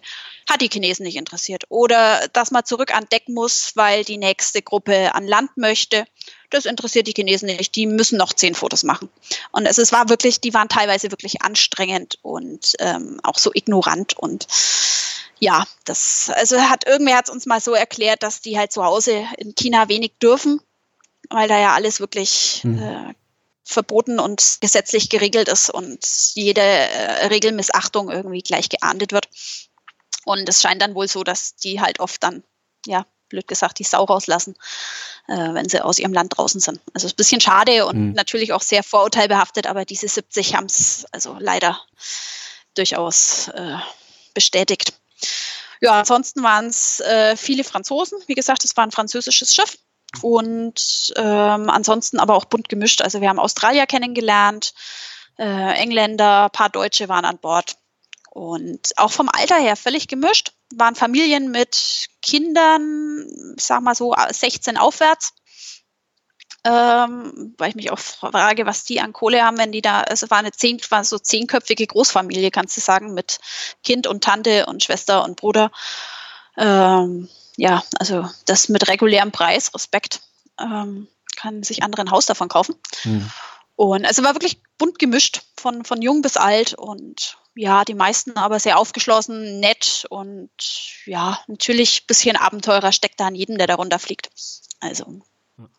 Wie lange dauert die, die Überfahrt zu den Falklandinseln? War dann der erste Stopp, oder? Ja, das war äh, ein Tag auf See. Mhm. Also eben durch diesen Beagle-Kanal raus und dann einmal quer rüber. Und dann am übernächsten Tag waren wir auf den Falklandinseln. Aber es ist also auch nicht so, dass du dich da irgendwie an Deck, an Bord langweilst. Du hast äh, so, du kriegst jedes Tag, jeden Tag so ein Tagesprogramm, was also alles stattfindet. Die haben also Informationsveranstaltungen über die Tiere. Es sind Expeditionsleiter dabei, die also wirklich studierte Biologen, die sich dann spezialisiert haben auf Pinguine oder Wale oder was weiß ich was. Und die einem dann also auf freiwilliger Basis natürlich, aber wir haben alles mitgenommen, da mhm. Vorträge halten und ja, eigentlich so diese Vorfreude noch mehr steigern. Und aber es ja, ist dann bei, bei, der Überfahrt ist es gar nicht so, dass es jetzt irgendwie viel zu sehen gäbe, wenn man sich irgendwie aufs, aufs Deck stellt und aufs Meer rausschaut, sondern es ist eher so, dass, dass sie quasi an Bord Programm haben. Also ja, du siehst halt blau. Du siehst mhm. um dich rum blau. Also gelegentlich ist mal irgendwie so ein Fischschwarm, äh, Fischschwarm, Vogelschwarm vorbeigekommen. Und hin und wieder kam mal der Schrei durchs Bordmikrofon vom Captain, ähm, dass Wale gesichtet sind. Dann war mhm. natürlich äh, mal kurz Action. War auch ganz cool. Ich war oft in diesem Fitnessraum und die hatten die Laufbänder quer zur Fahrtrichtung und dann, wenn die Ansage kam, ähm, Wale, dann standest du auf dem Laufband und vor dir sind die Wale rumgeschwommen. Also das äh, war schon mhm. seltsam, aber eigentlich auch ziemlich cool. Und ja, ansonsten den Pool haben wir einmal genutzt. Die eine von uns hatte Geburtstag, haben also Poolparty gemacht, waren aber auch die einzigen in dem Pool. Und haben dann also mit unserem Gin Tonic aus der Plastikflasche äh, da im Pool gefeiert. Mit Wellenmaschine, weil durch den Seegang natürlich auch dieser ganze Pool schwankt. Ja, das, Ja. Ist, das stimmt natürlich. So ein kleines Schiff schwankt wahrscheinlich auch deutlich mehr als jetzt so ein, so ein riesiges Kreuzfahrtschiff dann, ne? Ja, mit Sicherheit. Wie, wie war so Seekrankheit bei dir, weil du es am vorhin schon erwähnt hattest? Ja, ich bin eigentlich immer die Erste, die da hier schreit, wenn es darum geht, seekrank zu werden. Äh, bin auch mal von Panama nach Kolumbien da über diese berühmte, berüchtigte Route gefahren. Da lag ich 24 Stunden. Ähm, wir haben relativ schnell mitgekriegt, dass der Schiffsarzt solche Pflaster verkauft. Die klebst du dir in das Ohr, kosten, glaube ich, haben 15 Euro oder so gekostet, war es sehr Mhm. gut investiert, halten drei Tage und sorgen dafür, dass du nicht seekrank wirst. Mhm. Also bei mir hat es perfekt funktioniert. Ich habe nichts gemerkt, andere haben es gemerkt. Also man hat es dann auch gemerkt, dass halt der, der Speisestoff mal doch eher leer war. Wir hatten dann lustige Deko, es hing also an, der, an den Geländern im Treppenhaus und so hing also so Weihnachtsdeko und plötzlich waren irgendwelche solche Kotztüten dazwischen gesteckt. ähm, aber toi toi toi, also ich war nicht ein einziges Mal seekrank. Und Okay. das heißt, diese Dinger müssen wirklich funktioniert haben. Und dann kam der erste, erste Stopp, die, die Falklandinseln, über die ich auch fast nichts weiß, außer dass die Briten sich da gerne blamieren, indem sie sinnlose Kriege führen. Ja, anscheinend. Äh, ich wusste da also auch nicht wirklich viel drüber. Ähm, mal kurz hier mein, meine Aufzeichnungen gucken. Ähm, also 40 Kilo, 400 Kilometer sind sie tatsächlich östlich von Feuerland Mhm. und ähm, sind 200 Inseln insgesamt. Ähm, allerdings so zwei Hauptinseln, mehr Mhm. oder weniger. Und 3000 Einwohner gibt's. Ähm, ich verstehe auch hier nicht, warum ich dort hinziehe, aber gut, das muss jeder selbst entscheiden. Sind die, sind die Einwohner ähm, Argentinier oder sind das irgendwelche Briten, die da die Fahne hochhalten? Äh, Also wir haben zwei kennengelernt. Das waren auf der kleinen Insel, auf der wir waren, auch alle. Also ein Ehepaar, die dort gelebt haben. Das waren definitiv ähm, Native English. Speakers. Also ich tippe Ja. auf Briten, ja. Und ich vermute auch Falkland selber, dadurch, dass es in britischer Hand ist, dass, dass es keine Argentinier dort sind. Also ja, genau. Also da kam dann dieses Falkland auf uns zu und unser erster Landgang. Also wir hatten eigentlich fast alle Tage, wo wir an Land waren, einen am Vormittag, einen am Nachmittag. Meistens so eine, eine Stunde etwa, dann eben durften die anderen. Bei Falkland, auch, auch in, Falkland, äh, in Falkland können doch theoretisch wahrscheinlich alle 200 von Bord gehen, oder? oder Genau, wollte ich gerade sagen, Falkland war das einzige, wo wir alle gleichzeitig an Mhm. Land durften. Da durfte dann auch die Crew mit an Land. Das fand ich eigentlich sehr schön, dass die auch mal ein bisschen Pinguine sehen durften. Also nicht alle natürlich gleichzeitig, aber immer ein, ein Teil. Mhm. Ähm, das ist wohl auch nicht auf jedem Schiff so. Ja, dann kam der erste Landgang. Ähm, wir waren praktischerweise in der Gruppe zugewürfelt mit den ganzen Chinesen.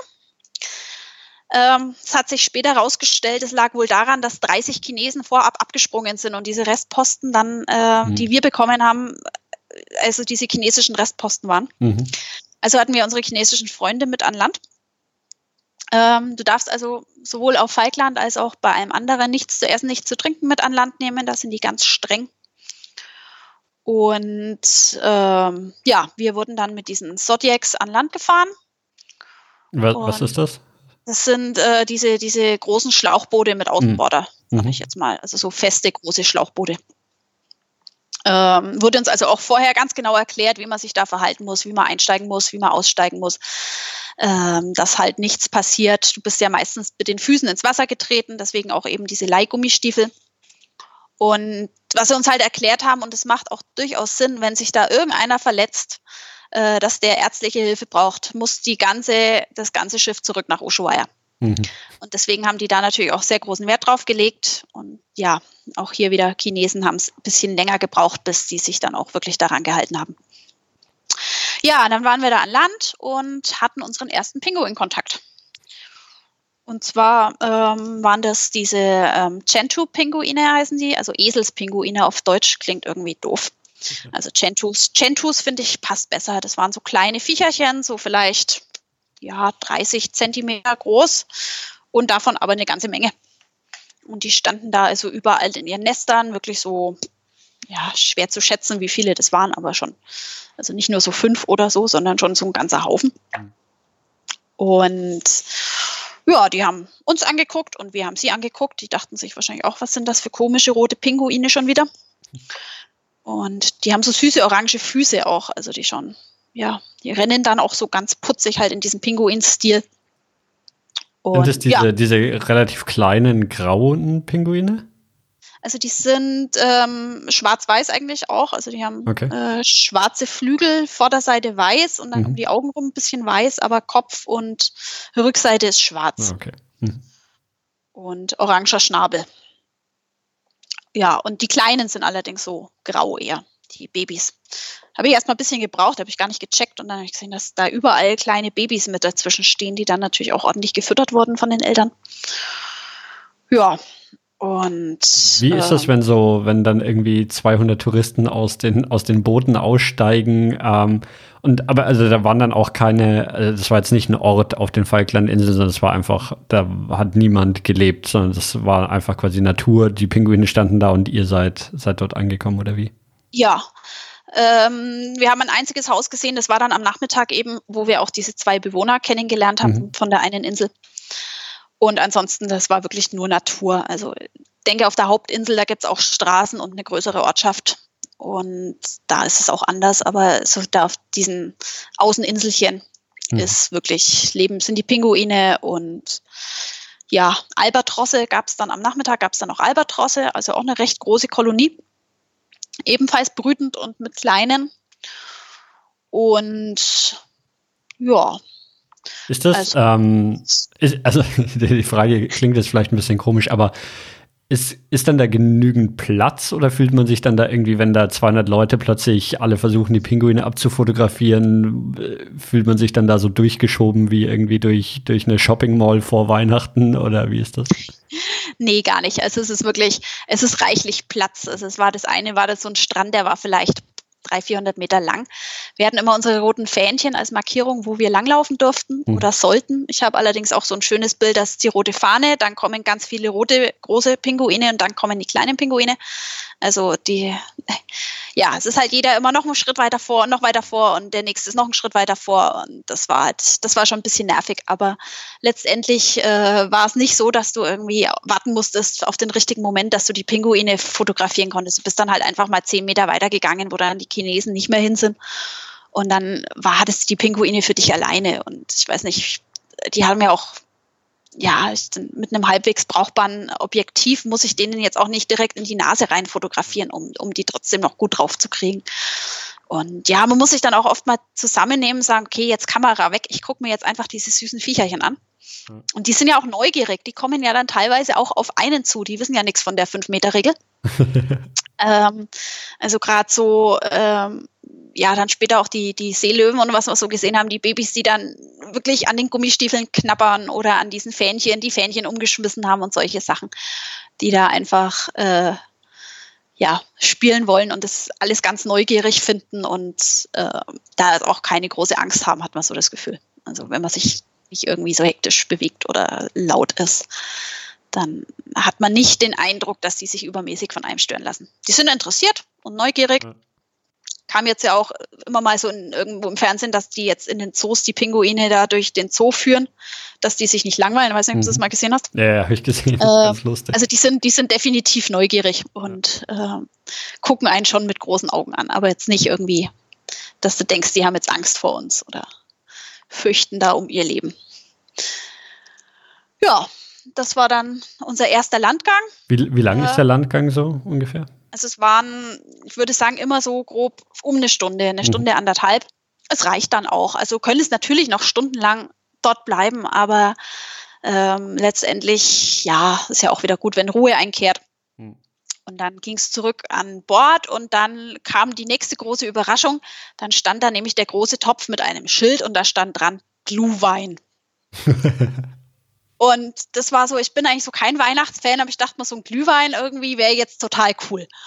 Und weil es war ja auch kalt draußen, also da noch nicht so übermäßig, aber ich hatte mich da auch ein bisschen zu dünn angezogen, weil ich dachte, es ist ja noch nicht so kalt. Stehst aber halt trotzdem viel rum.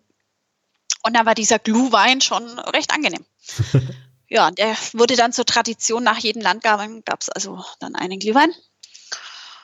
Und dann gab es großes Essensbuffet und dann ging es zum nächsten Landgang, ähm, wo wir eben auch die ersten zwei echten Bewohner kennengelernt haben. Ähm, und die nächste Pinguinrasse. Und zwar waren das die sogenannten Rockhoppers. Ähm, es sind eigentlich meiner Meinung nach die geilsten Pinguine überhaupt. Die haben eine mega geile Frisur. Die schauen aus wie so, so kleine Punker. Also die haben so, so wie gelbe, gelbe Strähnen über den Augen, die so aber seitlich ja, ja, wegstehen. Schon mal gesehen. Rockhopper. Ne? Ja. Ähm, und also die schauen eigentlich völlig verrückt aus. Und äh, ja, die waren also an dem zweiten Fleck da in ihrer Kolonie zusammen mit Albatrossen.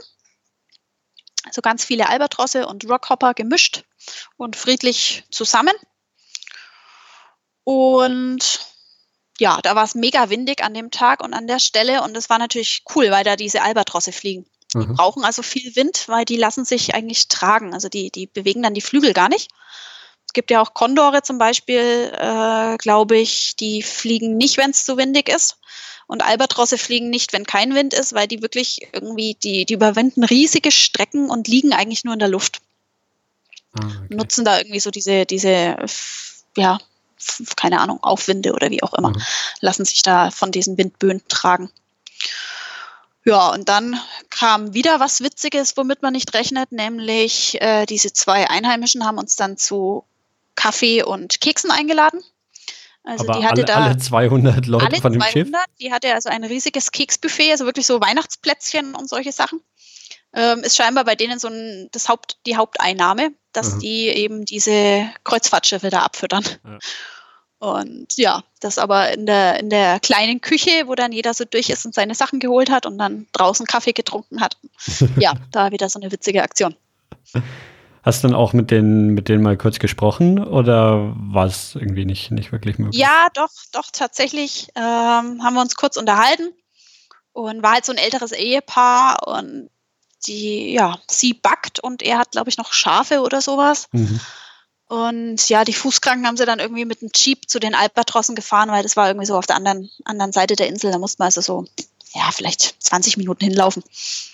Und genau, die haben, also so zweimal pro Woche kommt bei denen eben dann ein Schiff vorbei. Und dann, ja, werden die Touristen gefüttert. Ja.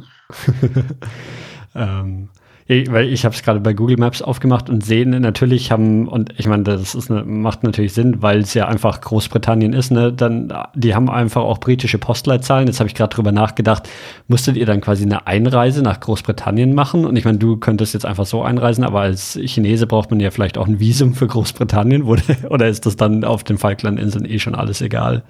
Also es wurden tatsächlich die Pässe gestempelt. Ähm, da saß also eine an Bord, die hat dann diese 200 Pässe plus die Crew gestempelt. Und der Stempel ist aber cool, weil da ist so ein Pinguin mit drauf. ähm, das war die Einreise. Also ich denke, okay. das, das ist ja, glaube ich, aber bei Kreuzfahrten an sich immer so geregelt, dass das ja. irgendwie wie auch immer läuft und man sich da um nichts kümmern muss. Aber ja, eigentlich waren wir wahrscheinlich so ein bisschen wieder in der EU. ich habe keine Ahnung. Wobei jetzt wären wir es ja auch nicht mehr. Ja, ja das war Falkland. Und dann ging es weiter nach Südgeorgien. Richtig. Und da fuhren wir also zwei Tage. Mhm. Ähm, da ging es dann also wirklich, wurde es auch etwas welliger. Dann hatten wir eben unsere Poolparty.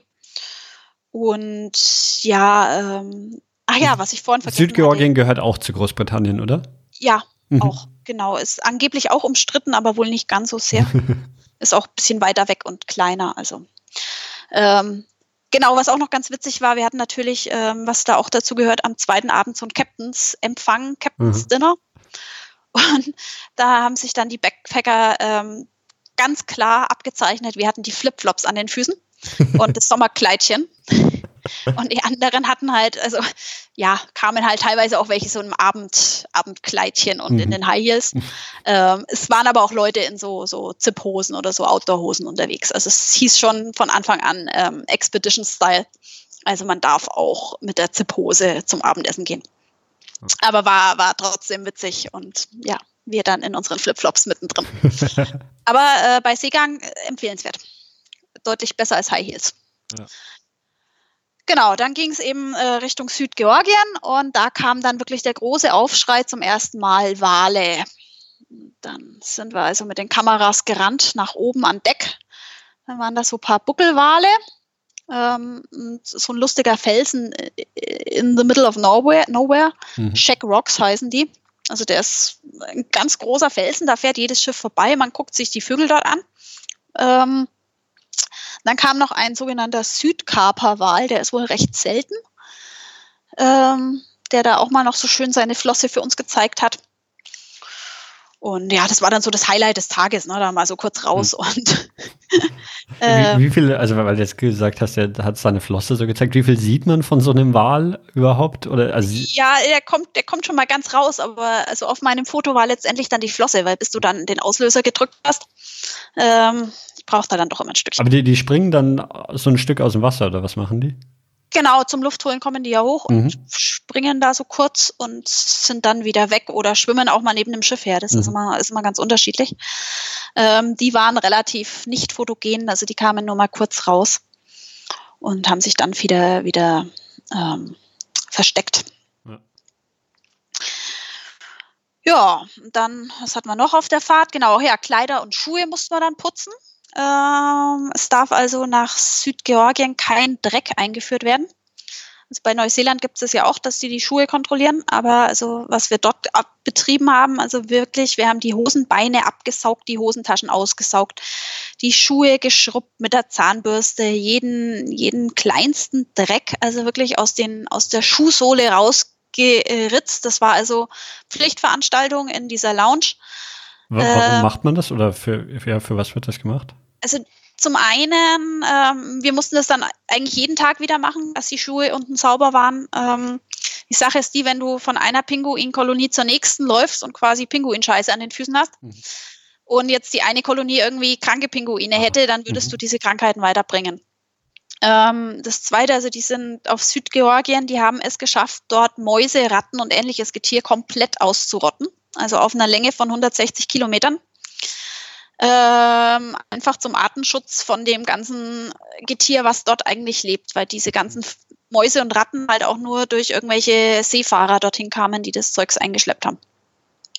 Und die dann natürlich gedroht haben, wie ja in, in, in Neuseeland zum Beispiel auch, ähm, die, die ähm, einheimischen Tier- und Pflanzenwelt auszurotten. Mhm. Und deswegen sind die da sehr allergisch. Also mussten wir wirklich äh, da unsere Schuhe schruppen und es haben ungelogen vier Leute danach meine Schuhsohlen kontrolliert, ob die wirklich sauber sind. Mhm. Und ja, genau, das war dann so das Tageshighlight. Schuhe putzen.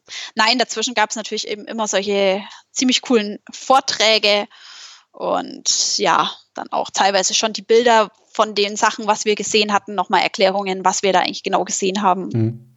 welche Besonderheiten und ja, also es war wirklich nicht langweilig. Ja, das, das, das klingt echt interessant. Also ich hatte mir das anfangs ganz, ganz anders vorgestellt, dass man eben halt der ich auf einem Schiff sitzt und, und hauptsächlich ja. Wasser sehen kann. Aber was, was du jetzt erzählst, klingt, klingt echt ganz, ganz interessant. Ja, also die sorgen dafür, dass einem nicht langweilig wurde. Wobei gut, wir haben auch, also wir waren dreimal täglich natürlich mit Buffet essen. Oder auch mal im Bedienrestaurant, äh, was dann etwas vornehmer war, aber meistens doch eher Buffet.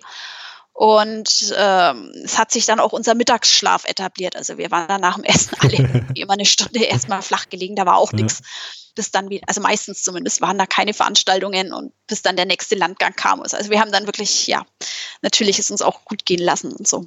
Aber also es war tatsächlich nicht langweilig. Also ich bin kaum zum Lesen gekommen und ansonsten auch, äh, ja, es war immer irgendwas, was man machen konnte. Okay. Also. Was, was gibt es dann in Südgeorgien zu sehen? Ähm, Südgeorgien, wie gesagt, mein heimliches Highlight. Ähm, und das, weil dort die Königspinguine sind. Ähm, also Königspinguine nicht zu verwechseln mit den Kaiserpinguinen, die sind nochmal einen Kopf größer. Ähm, die Königspinguine sind aber schon diese, diese klassische, wie man sich halt so den Pinguin vorstellt, ja, dieser schwarze Frack und dann vorne so ein bisschen gelb und um die Ohren rum gelb, wobei Ohren haben sie ja nicht wirklich, und so ein ähm, oranger Schnabel, ähm, ja, vielleicht 70 Zentimeter groß. Und ah, die doch relativ also, groß schon, ne? Ja, doch, die sind ziemlich groß. Die gibt es nicht in der Antarktis. Und was mir überhaupt nicht bewusst war, ich dachte bei Antarktis immer an diese Kaiserpinguine. Ja. Aber die siehst du nicht. Weil diese Kaiserpinguine irgendwo im Landesinneren leben. Mhm. Ähm, und halt erst, also denen ist es zu warm an der Küste, blöd gesagt. Die kommen also erst später wieder an die Küste zurück. Also die, die siehst du nicht. Du siehst in der Antarktis nur kleine Pinguine. Mhm.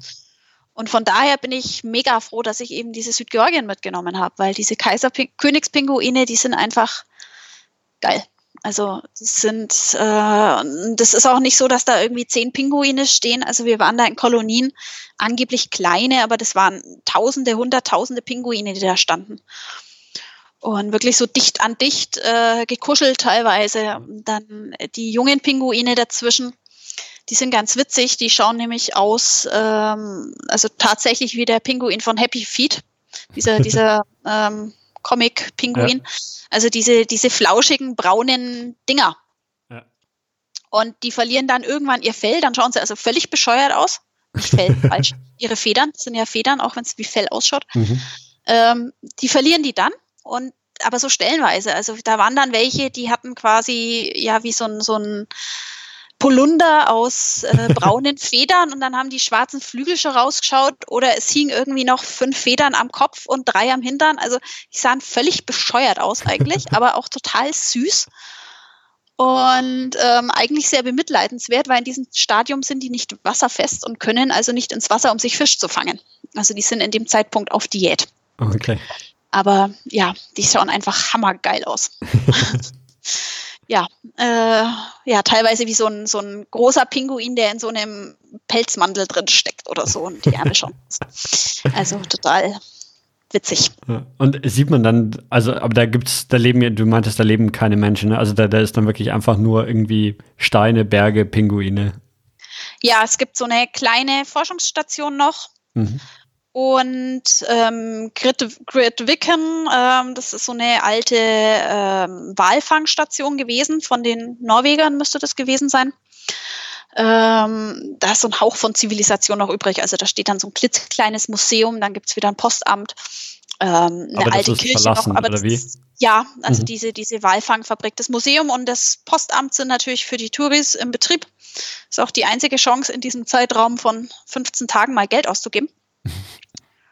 und haben auch einige dann gleich großzügig genutzt. Ja, und ansonsten gibt es. Aber ist die, ist die dann, also dieses Postamt zum Beispiel, ist das besetzt oder kommt der, der Postofficer, kommt der dann mit bei euch auf dem Schiff? Ähm, es kam ein Officer ans Schiff, der auch nochmal wegen diesem ganzen Hygienezeugs kontrolliert hat. Äh, es wurden auch wieder die Pässe gestempelt und alles. Ähm, aber ansonsten, das ist schon, das ist tatsächlich an Land. Also eben dieses so ein kleines Walfangmuseum, mehr oder weniger. Und dann eben diese so Lost Place mäßig, diese alte Walfangstation mit diesen mhm. ganzen ja, Tanks, wo die da irgendwie den Tran ausgekocht haben, was weiß ich was alles. Und ja, ein berühmter äh, Gletscherforscher, ähm, Shackleton, der ist dort also auch begraben. Ernest Shackleton, der war also irgendwie im Rennen um den Südpol mit dabei, hat aber mhm. leider verloren. Und dort jetzt begraben. Also da gab es dann mal so ein Whisky zu seinen Ehren an seinem Grab. Äh, ja. Und ja, ansonsten eben ganz viele Pinguine. Und ähm, Seelöwen, Seeelefanten. Das sind ja auch mal hässliche Viecher. Zumindest die, ähm, Entschuldigung, Männchen. Also die sind, das sind ja Riesentiere die ja wie so ein überdimensionaler Seelöwe mhm. ähm, mit einem ganz komischen Höcker, da wo die Nase sein sollte. Also die Männchen eben, wenn sie erwachsen sind. Wenn sie jünger sind, schauen sie noch ganz manierlich aus. Und dann irgendwann ähm, kriegen die diesen Höcker. Und die sind also auch tatsächlich ziemlich aggressiv. Da sollte man auch immer ein bisschen Abstand halten. Und witzigerweise kam dann auch die Durchsage, wir sollen uns entweder mit Wanderstecken oder Regenschirmen bewaffnen, um die so ein bisschen auf Abstand halten zu können zur Not.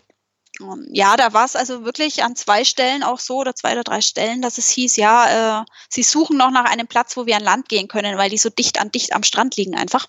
Mhm. Und man da sich irgendwo seinen Weg durchbahnen musste. Ja, und dann haben sie uns halt einen Weg gebahnt und bis wir dann aber ankamen, lagen natürlich schon wieder welche da. also ja, die waren Ja, nicht ganz ohne. Die sind dann auch auf einen Ja. zugewackelt und die schauen zwar langsam aus, aber ich glaube, die können trotz allem ganz schön schnell sein auch. Okay. Und ja, greifen dann auch gerne alles an, was ihnen zu nahe kommt. Also das war dann schon, also die muss man ein bisschen aufpassen. Mhm. Und da habt ihr dann auch wieder mehrere Landgänge gemacht auf de, in, in Südgeorgien oder nur einen großen? Ja, da waren wir sogar, also insgesamt drei Tage, also eigentlich Ah, okay. fünf Landgänge. Ähm, das meiste von, von, von allen. Ähm, ja, einmal eben da in dieser Art Hauptstadt und dann noch viermal ähm, an anderen Punkten. Das eine Mal dann auch direkt am Fuß von einem, von einem Gletscher. Und das, also du hast halt immer so ein bisschen andere, andere Natur im Hintergrund. Mhm. Wobei so im Nachhinein äh, ich schon Schwierigkeiten hatte, dann irgendwie so auseinander zu fieseln, wo hört jetzt das eine auf und wo fängt das nächste an. Mhm. Es ist, schaut dann schon, also für ungeübte, un- ungeübte Augen wieder sehr ähnlich aus. Aber ähm, ja, letztendlich jeder Tag war da einfach, Mhm. einfach der Hammer. Ja, Königspinguine, sag ich nur. Und Flauschis. Jo, Okay, und dann ging es auf zur, zur letzten Station. genau, dann kamen wir unserem eigenen Ziel, eigentlichen Ziel entgegen und das war dann eigentlich heute vor einem Jahr. Mhm. Ähm, wir sind nämlich genau am 24. Dezember dann in der Antarktis aufgeschlagen. also ich als Weihnachten, naja, Hasser ist übertrieben, aber ich bräuchte es auch nicht, vor allem das Ganze drumherum. Saß dann also Weihnachten in der Antarktis zwischen Pinguinen. Wie, wie lange fährt man von, von Südgeorgien in die Antarktis dann nochmal? Also waren tatsächlich nochmal zwei Tage, ähm, die ja eigentlich wieder ähnlich, ähnlich vergingen mit vielen Vorträgen. Ähm, ja, und Wo, wo genau fährt man in der Antarktis hin? Also ich meine, das ist jetzt wahrscheinlich auch nicht ganz einfach zu beschreiben, weil es ja keine Stadt gibt oder irgendwas, aber kann, kannst du irgendwie beschreiben, an welcher Stelle in der Antarktis man oder ihr da gefahren seid? Ja, es lässt sich eigentlich ziemlich gut beschreiben, nämlich auf der antarktischen Halbinsel. Also das ist so ein Zipfel, der Richtung Ushuaia hochragt. Mhm. Da fahren eigentlich alle hin, weil es eben der nächste Punkt ist vom Festland aus und dort halt auch die Tierwelt eigentlich ist, weil es das, das nördlichste ist und letztendlich eben auch das wärmste. Mhm. Und genau, da sind wir eben auch an verschiedenen Punkten dann angelandet. Und ja, dann, also pünktlich auch, äh, wo wir dort runtergefahren sind, lag also früh so ein bisschen Schnee auf dem Balkon. Also wie man sich das halt so Weihnachten vorstellt, ne? Neuschnee. Wobei tatsächlich, also unser erster Landgang, äh, da war es nicht weiß. Also das war wirklich felsig, Mhm. sandig, äh, so, so, so kleine Steinchen, die die Pinguine dort also auch zum Netz Nestbau nutzen. Übrigens, ähm, weil es ja immer heißt, ähm, Pinguine, das sind so treue Tiere. Ähm, und sie hätten ja irgendwie so ihren lebenslangen Partner. Also wir wurden da über ein paar Vorurteile aufgeklärt. ähm, der Vortrag hieß netterweise auch Fish with Feathers. ähm, also es ist so, äh, die bauen da unten, die Männchen bauen ihre Nester, die kommen also zuerst ähm, nach ihrer Saison auf dem Wasser oder wo auch immer, wo sie unterwegs sind, kommen dann also an Land, bauen aus Steinen die Nester. Ähm, ist also auch Nationalsport unter diesen Pinguinen, die Steine vom Nachbarn zu klauen. Ähm, ja, und dann kommen irgendwann die Weibchen und denen schenken sie dann also auch Steine. Oder die Weibchen schenken den Männern die Steine, ich weiß es nicht so genau. Ja, und sie halten Ausschau nach ihrer Partnerin oder ihrem Partner. Aber ähm, ja, die sind auch ganz pragmatisch. Also wenn der nicht kommt, dann schnappen sie sich jemand anderen. ähm, wenn dann aber der echte Partner doch noch kommt, dann wird der neue mal entsorgt und rausgeschmissen. Also so gesehen sind sie treu, aber sie sind halt, gehen halt auf Nummer sicher. So nach dem Motto, bevor ich keinen abkriege, dann nehme ich mal halt einen neuen. Okay. Und, ähm, ja, witzigerweise, es gibt also sogar schwule Pinguine. Ähm, angeblich. Also du kannst Mhm. Pinguine eh nicht auseinanderhalten. Und es gibt wohl schwule Pinguine, die sich dann halt auch irgendwo einfach mal ein Ei klauen, klauen und es ausbrüten. Also die sind da völlig ähm, unkompliziert. Ja, und da unten ist, also man merkt schon, alles noch ein bisschen hinterher von den Jahreszeiten. Das heißt, äh, wir kamen eigentlich so zu der Zeit, wo die Jungen gerade am Schlüpfen waren oder schon geschlüpft waren. Mhm. Und tatsächlich, also wir konnten also auch mal Pinguine beim Sex beobachten. Äh, das schaut sehr seltsam aus, weil das Männchen beim Weibchen auf dem Rücken steht und die danach also die dreckigen Fußabdrücke auf dem Rücken hat. äh, mehr Details konnten wir leider auch nicht erkennen. Mhm. Aber äh, ja, die waren dann wohl etwas spät dran, aber sie haben es also nochmal versucht. Und ja, da unten standen eben auch ganz viele Pinguine, allerdings wieder so kleine. Und zwar waren das, wie hießen die jetzt, Adelie-Pinguine. Die sind wieder so, ich würde jetzt mal sagen, 30, 40 Zentimeter mhm. groß, wenn überhaupt. Äh, auch unzählig viele, aber eben nur diese Winzlinge. Und ja, will jetzt nicht sagen, irgendwie äh, kein Vergleich zu den Königspinguinen, aber die waren halt schon einfach noch mal eine Nummer geiler. Und ähm, ja, aber es war, es war klar, wir waren in der Antarktis, also es war geil irgendwie so. Ja, äh, ja wie, wie ähm, genau, erzähl doch einfach mal so, so ein bisschen, wie, wie so das, das Gefühl war. Wie, wie kalt war es denn überhaupt dann? Ja, gar nicht so kalt. Also es ja. hatte um die null Grad. Okay. Ich meine, es war auch Hochsommer. Ähm, und es war, ja, also ich habe gestern noch mal meinen Blog gelesen und ich habe wohl nachts auch schon, war schon so aufgeregt, dass ich nicht mehr schlafen konnte. Mhm. Und ähm, ja, dann war natürlich auch äh, so eine indische Familie, die waren auch ziemlich cool drauf. Ähm, die standen dann da unten mit ihrer Flagge, ähm, weil sie jetzt ihren siebten Kontinent hatten. Und ähm, ja, also es war schon irgendwie so eine, so eine besondere Spannung lag da auch in der Luft. Also es war alles andere war äh, geil und vielleicht auch noch toller letztendlich, aber äh, es war schon irgendwie so, boah, ja, und jetzt und an Weihnachten dann noch irgendwie so, äh, wir stehen jetzt hier in der Antarktis und äh, nur Pinguine und keine Menschen und es, ja, also, also, jetzt gar nicht so, so unbedingt von das landschaftlich beeindruckendste oder sowas, sondern einfach eben so quasi das, ja, eben, eben dieses, es ist der siebte Kontinent, der Kontinent, der definitiv von den wenigsten Menschen überhaupt betreten ja. wird und so weiter. Ne? Ja, am Anfang auf jeden Fall. Also der Zipfel, wo wir da als erstes waren, war eben auch gar nicht so antarktisch, wie man sich das vorstellt. Also die Gletscher und Eisberge, das kam eigentlich dann erst so noch in den nächsten zwei Tagen. Ähm, also insgesamt waren wir auch drei Tage in der Antarktis mhm. mit ähm, fünf Ausflügen. Und ja, das war also von, von den ganzen, es war halt so leicht beschneit, aber jetzt kein Gletscher und ähm, also noch nicht so, wie man sich das dann wirklich vorstellt. Aber es war einfach trotzdem natürlich cool. Ja. Und ja, dann eben sieht, diese kleinen Sieht man da irgendwelche, irgendwelche ähm, Strukturen, die von Menschen gemacht werden? Oder ist also gibt es da irgendwelche Forschungsstationen oder irgendwas, was man, was man dort sieht, was, was jetzt nicht Natur ist? Ja, wir hatten ähm, ein oder zwei Forschungsstationen tatsächlich. Also nicht überall waren welche, aber an manchen Stellen waren mhm. welche. Und irgendwo lag auch mal noch so ein, so ein Bootswrack, so ein, ja, eigentlich so ein Gerippel mehr oder weniger noch. Mhm. Aber ansonsten siehst du, siehst du ganz wenig. Du siehst die, die Fußtapsen, äh, so Spuren zu Autobahnen von den Touristengruppen vor dir halt. Aber das zählt jetzt, glaube ich, nicht. Ja. Weil man da übrigens auch aufpassen muss, wurde uns auch gesagt, die Pinguine haben auch ihre Autobahnen.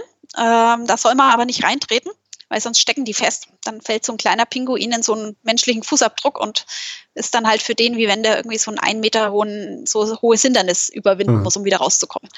Wobei die sich nicht dran gehalten haben, also die sind, die haben das ausgenutzt, dass die Menschen alles platt trampeln und sind dann hinterher getapst.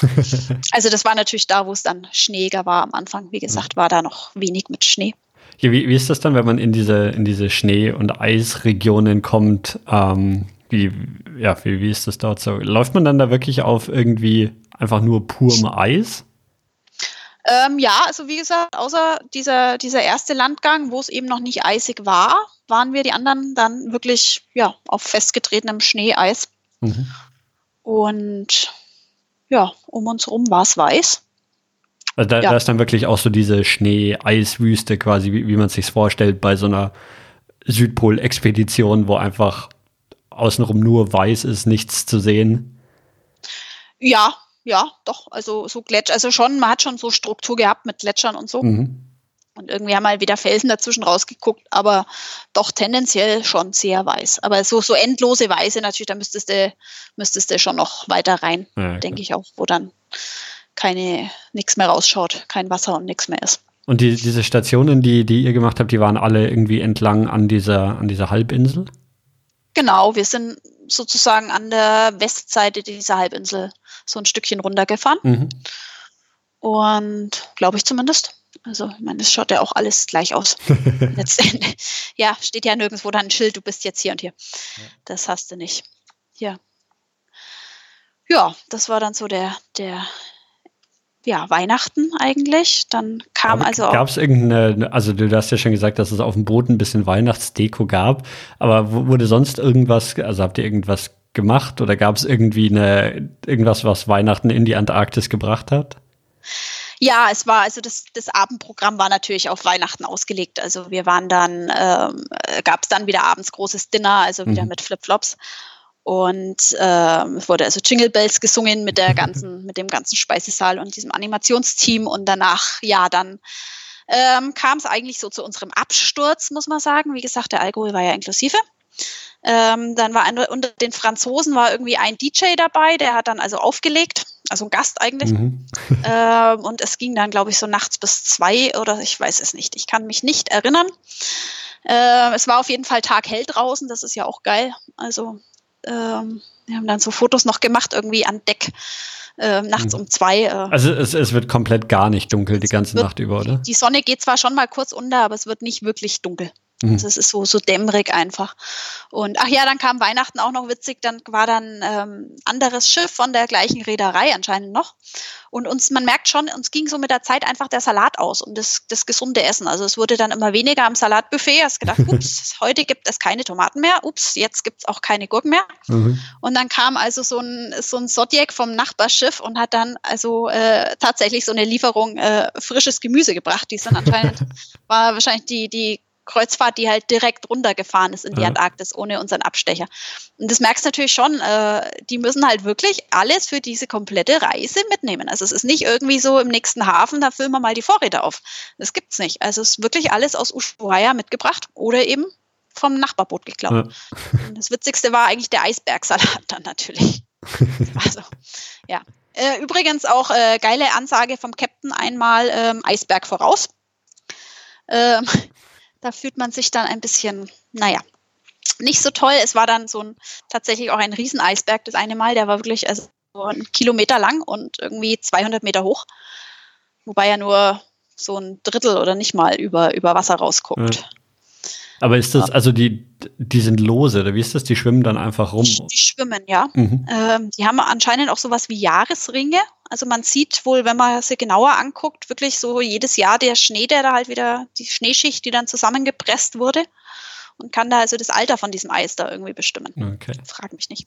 Aber das ist, ähm, also weil, weil du gemeint hast, dass der Captain das irgendwie angesagt hat, aber das eher als Attraktion und nicht als ja, Gefahr, für, oder? Nein, für uns natürlich, ja, aber so der Satz Eisberg voraus ja. natürlich schon, ähm, ja.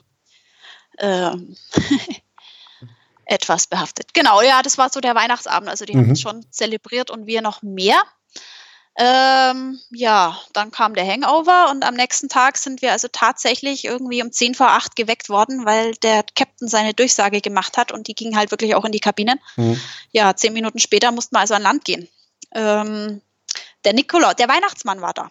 Der saß also oben an, am zweiten Landgang, also am 25. Dezember frühmorgens saß der Weihnachtsmann dann oben und hat auf uns gewartet. Also wer, wer saß wo oben? Ähm, der saß also an Land auf einem kleinen Berg im mhm. Schnee, auf einem Sessel. Äh, es war, wer war es denn? Es war ähm, einer der Offiziere letztendlich. Mhm. Auch ganz witzig, mit dem hat die eine von uns da ein bisschen angebandelt. Also wir haben immer Insider-Informationen über den gekriegt. Und der war dann als Weihnachtsmann eben oben gesessen, aber äh, ja, dann so für Fotos posiert zwischen Pinguinen und äh, ja, Eis und Gletscher und ja, es war schon irgendwie witzig. Genau, das war dann Weihnachten. Ja, ja. wobei wir auch ähm, lange diskutiert hatten, weil ähm, wir uns nicht so sicher waren, wann feiern wir eigentlich Weihnachten. Mhm. Es feiert ja nicht jeder irgendwie am 24., es feiern ja ganz viele am 25. Ja. Und ähm, ja, das Schiff eben unter französischer Flagge äh, lässt mich jetzt darauf schließen, dass die Franzosen scheinbar auch am 24. feiern. Mhm. Ehrlich gesagt weiß ich es bis jetzt immer noch nicht. Wurde dort auf jeden Fall so gemacht. Okay. Ja. Genau, das war dann ähm, 25. früh, äh, waren recht wenig Pinguine, aber dafür eben dann wirklich so viel Gletscher und Eis. Und dann ging es mittags zur Polartaufe. Ähm, leider nur im Pool. Also was, was ist eine Polartaufe? Polartaufe ist, ähm, gibt es bei vielen Schiffen, dass du wirklich mal reinspringst ins Wasser, wenn du willst. Oh. ähm, hat mir also damals auch mein indischer Bekannter vorgeschwärmt und mit Fotos bewiesen. Ähm, bei uns gab es es leider nicht. Also das war der Nachteil dann am Fünf-Sterne-Schiff, die machen das nicht. Die gab es also wirklich nur im Pool und selbst da waren wir, glaube ich, zu zehn, die dann reingehopst sind. Mhm. Aber das war sehr gut gegen unsere Katerstimmung auf jeden Fall. und ja, ist der, ist der Pool dann beheizt oder? Ja, der ja. ist, äh, ja, wie warm der letztendlich ist, weiß ich nicht, aber es war schon beheizt. Also war Salzwasser klar, halt reingepumpt, aber es war, ja. war schon nicht okay. ganz eisig. Es war im Wasser deutlich wärmer als draußen. Ja. Und ja, dann sind wir am Nachmittag sind wir tatsächlich eine Runde nur Boot gefahren, also in diesen kleinen Zodiacs. Und sind da also zwischen so Gletscher und Eisberg, also waren dann kleinere Eisberge durchgefahren, äh, haben da also vom Wasser aus viel gesehen. Dieses blaue Eis auch, ähm, ich weiß ehrlich gesagt immer noch nicht, warum es blau ist. Mhm. Und wir haben ein Krill gefangen, also dieses, dieses Mikroviech. Was, weißt du, was, was ich meine? Nee, okay, sag mir ähm, Krill ist, ja, was ist es? Es ist ein bisschen größer als Plankton. Es ist so ein Kleinstlebewesen. Schaut ein bisschen aus wie ein Schrimps, aber ist anscheinend gar nicht damit verwandt. Ah, ja, ich, ich habe gerade hab Bilder davon angeschaut. Ja, also man, ich, ich glaube, die meisten haben es schon mal gesehen. Ja, es, es sieht wirklich aus wie so ein ja, Shrimp oder irgend, irgend so, ein, so ein Krustentier halt, ne? So auch ja, so leicht aber, orange. Ist aber witzigerweise gar nicht damit verwandt. Ja. Also das ist ganz, ganz was anderes. Wie, wie groß ist aber, das? Das wird so ein, zwei Zentimeter okay. vielleicht sein. Äh, ist also auch Grundlage für die Walernährung. Und wir hatten witzigerweise unsere Grill-Expertin an Bord. Also die hat ihre Doktorarbeit über Grill geschrieben, eine Deutsche. Und ähm, die war dann also total fasziniert, weil das halt so nah an der Oberfläche geschwommen ist. Und das haben wir dann mal eingefangen im Glas mhm. und uns da mal in Ruhe angeguckt. Und ja, also die war, die hat über Grill gesprochen, wie andere Pinguine oder Eisbären sprechen würden. Also wirklich mit absoluter Begeisterung und äh, ja, war witzig. Ja, was wir dann nicht so witzig fanden, es war dann also eine Überraschungsbox in diesem Zodiac, weil es war ja Weihnachten. Mhm. Ähm, da waren dann zwei Flaschen Champagner drin. Ähm, ja, das war dann nicht ganz, also unser stilles Wasser wäre uns, glaube ich, lieber gewesen, aber gut, wir haben es dann halt getrunken. Und das Grill dann, das ist, durfte dann also auch mal im Sektglas schwimmen, also nicht im Sekt, sondern im Salzwasser, aber im Glas. Mhm. Das hat sich dann auch ganz witzig gemacht. Ja, und dann, ja, es ging uns dann auch wieder gut. Ja, also so nach dem, nach dem Champagner war es dann wieder. ja, dann hatten wir noch was hatten wir da noch? Eine Krabbenfresserrobbe habe ich jetzt hier noch und einen Seeleoparden.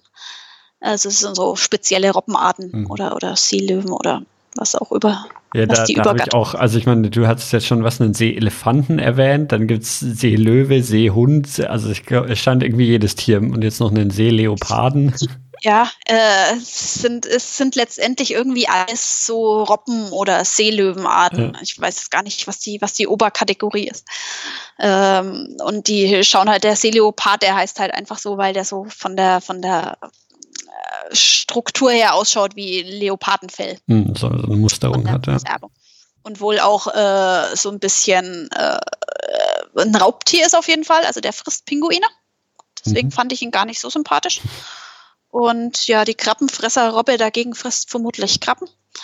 Ähm, ja, die meisten fressen ja eher so Fisch, aber manche fressen eben auch Pinguine und das fand mhm. ich nicht so nett. Aber gut, so ist das Leben. Und ja. Wie, wie viele Leute passen auf so eins von diesen kleinen Booten? Also zu wie viel ist man da dann immer unterwegs? So zehn etwa. Mhm. Also Maximum war zehn. Wenn ein bisschen stärkerer Seegang war, dann haben sie meistens ein bisschen weniger nur drauf. Mhm. Das ist irgendwie warum auch immer. Keine Ahnung. Also, also bei diesen Touren waren wir dann immer zu zehnt mhm. meistens. Also das heißt, dann sind da quasi, sind dann da 20 Boote parallel unterwegs, die alle irgendwie ihre eigene kleine Route da fahren oder wie funktioniert das? Ja, ich glaube, es war wieder so in zwei Schichten. Mhm. Also ja, zehn Boote ja. werden es gewesen sein. Also wie gesagt, wir hatten dieses, unser Expeditionsteam, was also aus lauter Wissenschaftlern bestand. Es waren also zwei Deutsche, es war eine Amerikanerin, es waren Franzosen mit unterschiedlichen Schwerpunkten. Wie gesagt, die eine Grill, der andere war ein Geologe, der nächste war auf Wale spezialisiert. Mhm. So hatte da jeder so sein, sein Spezialgebiet, wo sie dann halt auch ihre Vorträge drüber gehalten haben. Und äh, ja, das ist also für viele, glaube ich, einfach mal so ein geiler Job für eine, für eine Zeit. Also die, mit der wir da unterwegs waren, wird Ende 20 vielleicht gewesen sein. Mhm. Mit Studium und Doktortitel fertig und das war's. Und dann da mal so, ein, so einen geilen, denke ich zumindest, ja. doch recht geilen Job. also. Ja. Genau, das war dann der erste Weihnachtsfeiertag. Der endete dann eigentlich relativ bald, weil wir alle platt waren nach dem Abendessen. Mhm. Und waren dann irgendwie so um 10 im Bett und dann kam die Durchsage Wale. Dann mussten wir also wieder raus. Äh, habe ich also meinen Schlafanzug, meine, meine Jacke drüber gezogen und bin dann also wieder auf den Balkon raus und tatsächlich waren dann plötzlich so 15 Buckelwale oder so vorm Fenster. Ja, abends um 10, aber taghell. Ja. Und die sind da so eine Zeit lang neben uns hergeschwommen und war dann nochmal so ein schöner Tagesabschluss. Wobei andererseits, was ich so dachte, boah, jetzt ist gut, ich will jetzt eigentlich nur noch schlafen. ja, aber natürlich schaut man sich das an, um Gottes Willen.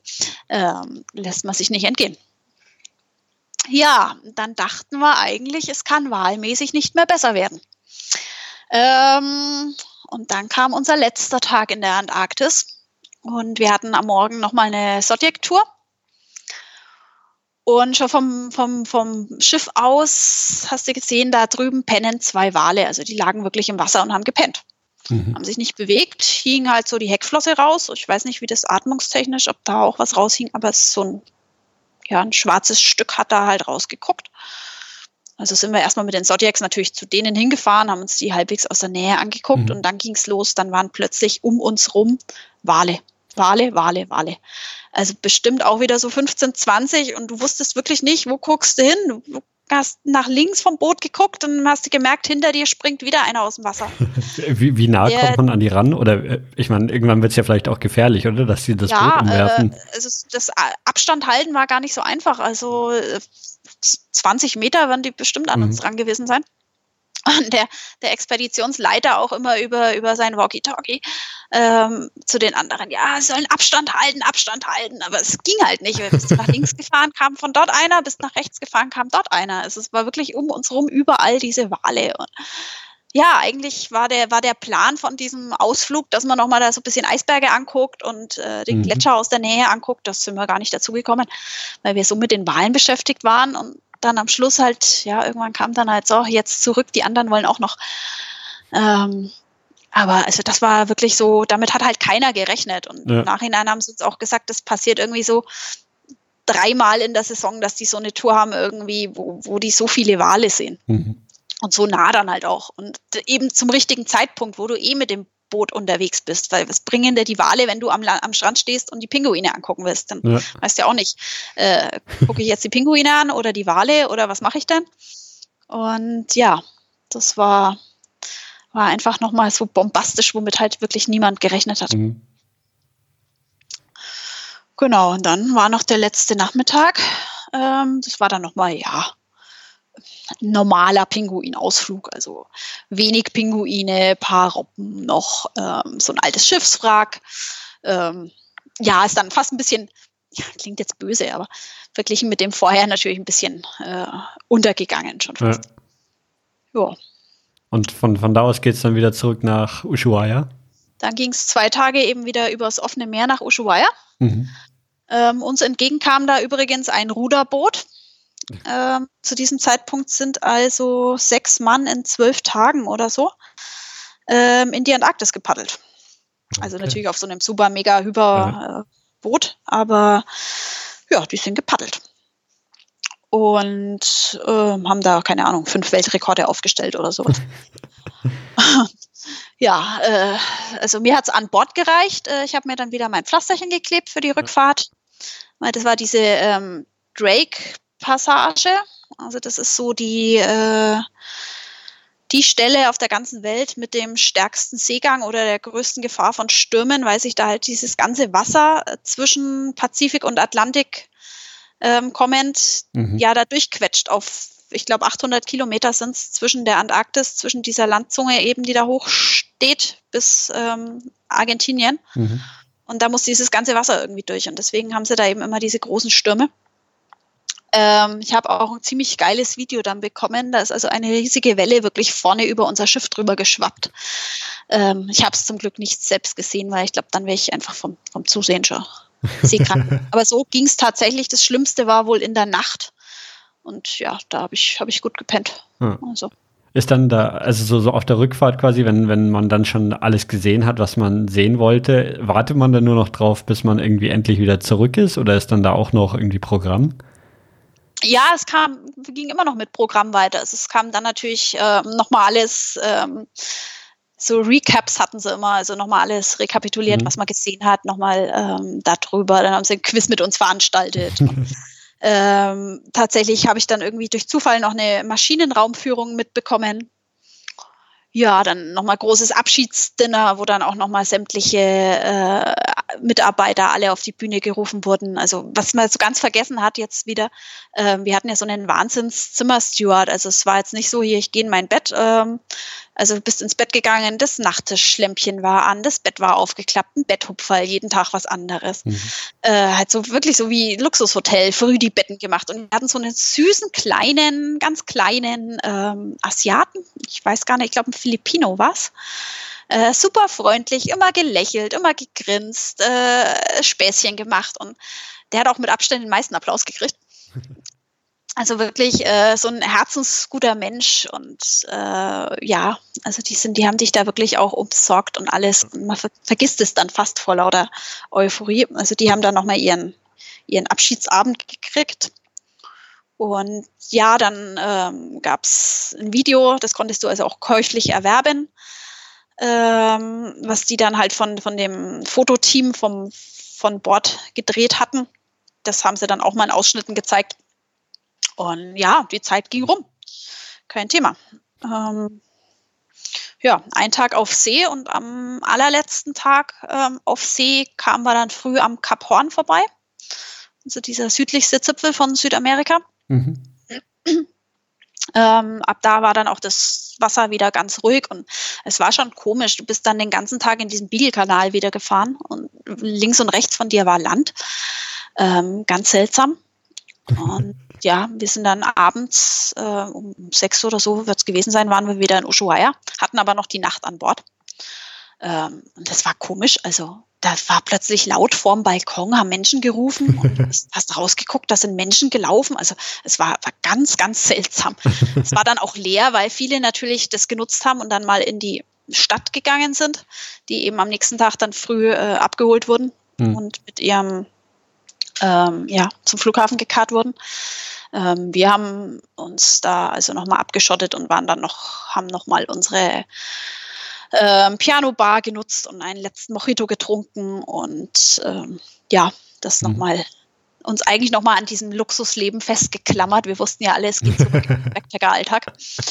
Und ja, dann die letzte Nacht dort verbracht. Dann ab, ab früh um sechs kam dann im Viertelstundenrhythmus kam dann die Durchsage, wer jetzt wieder zum Flughafen gekarrt wird und wie auch immer. Und natürlich konntest du abends auch schon dein Gepäck rausstellen und dann wurde das also rausgebracht und zum Bus und zum Flughafen. Und ich habe meinen Rucksack natürlich behalten.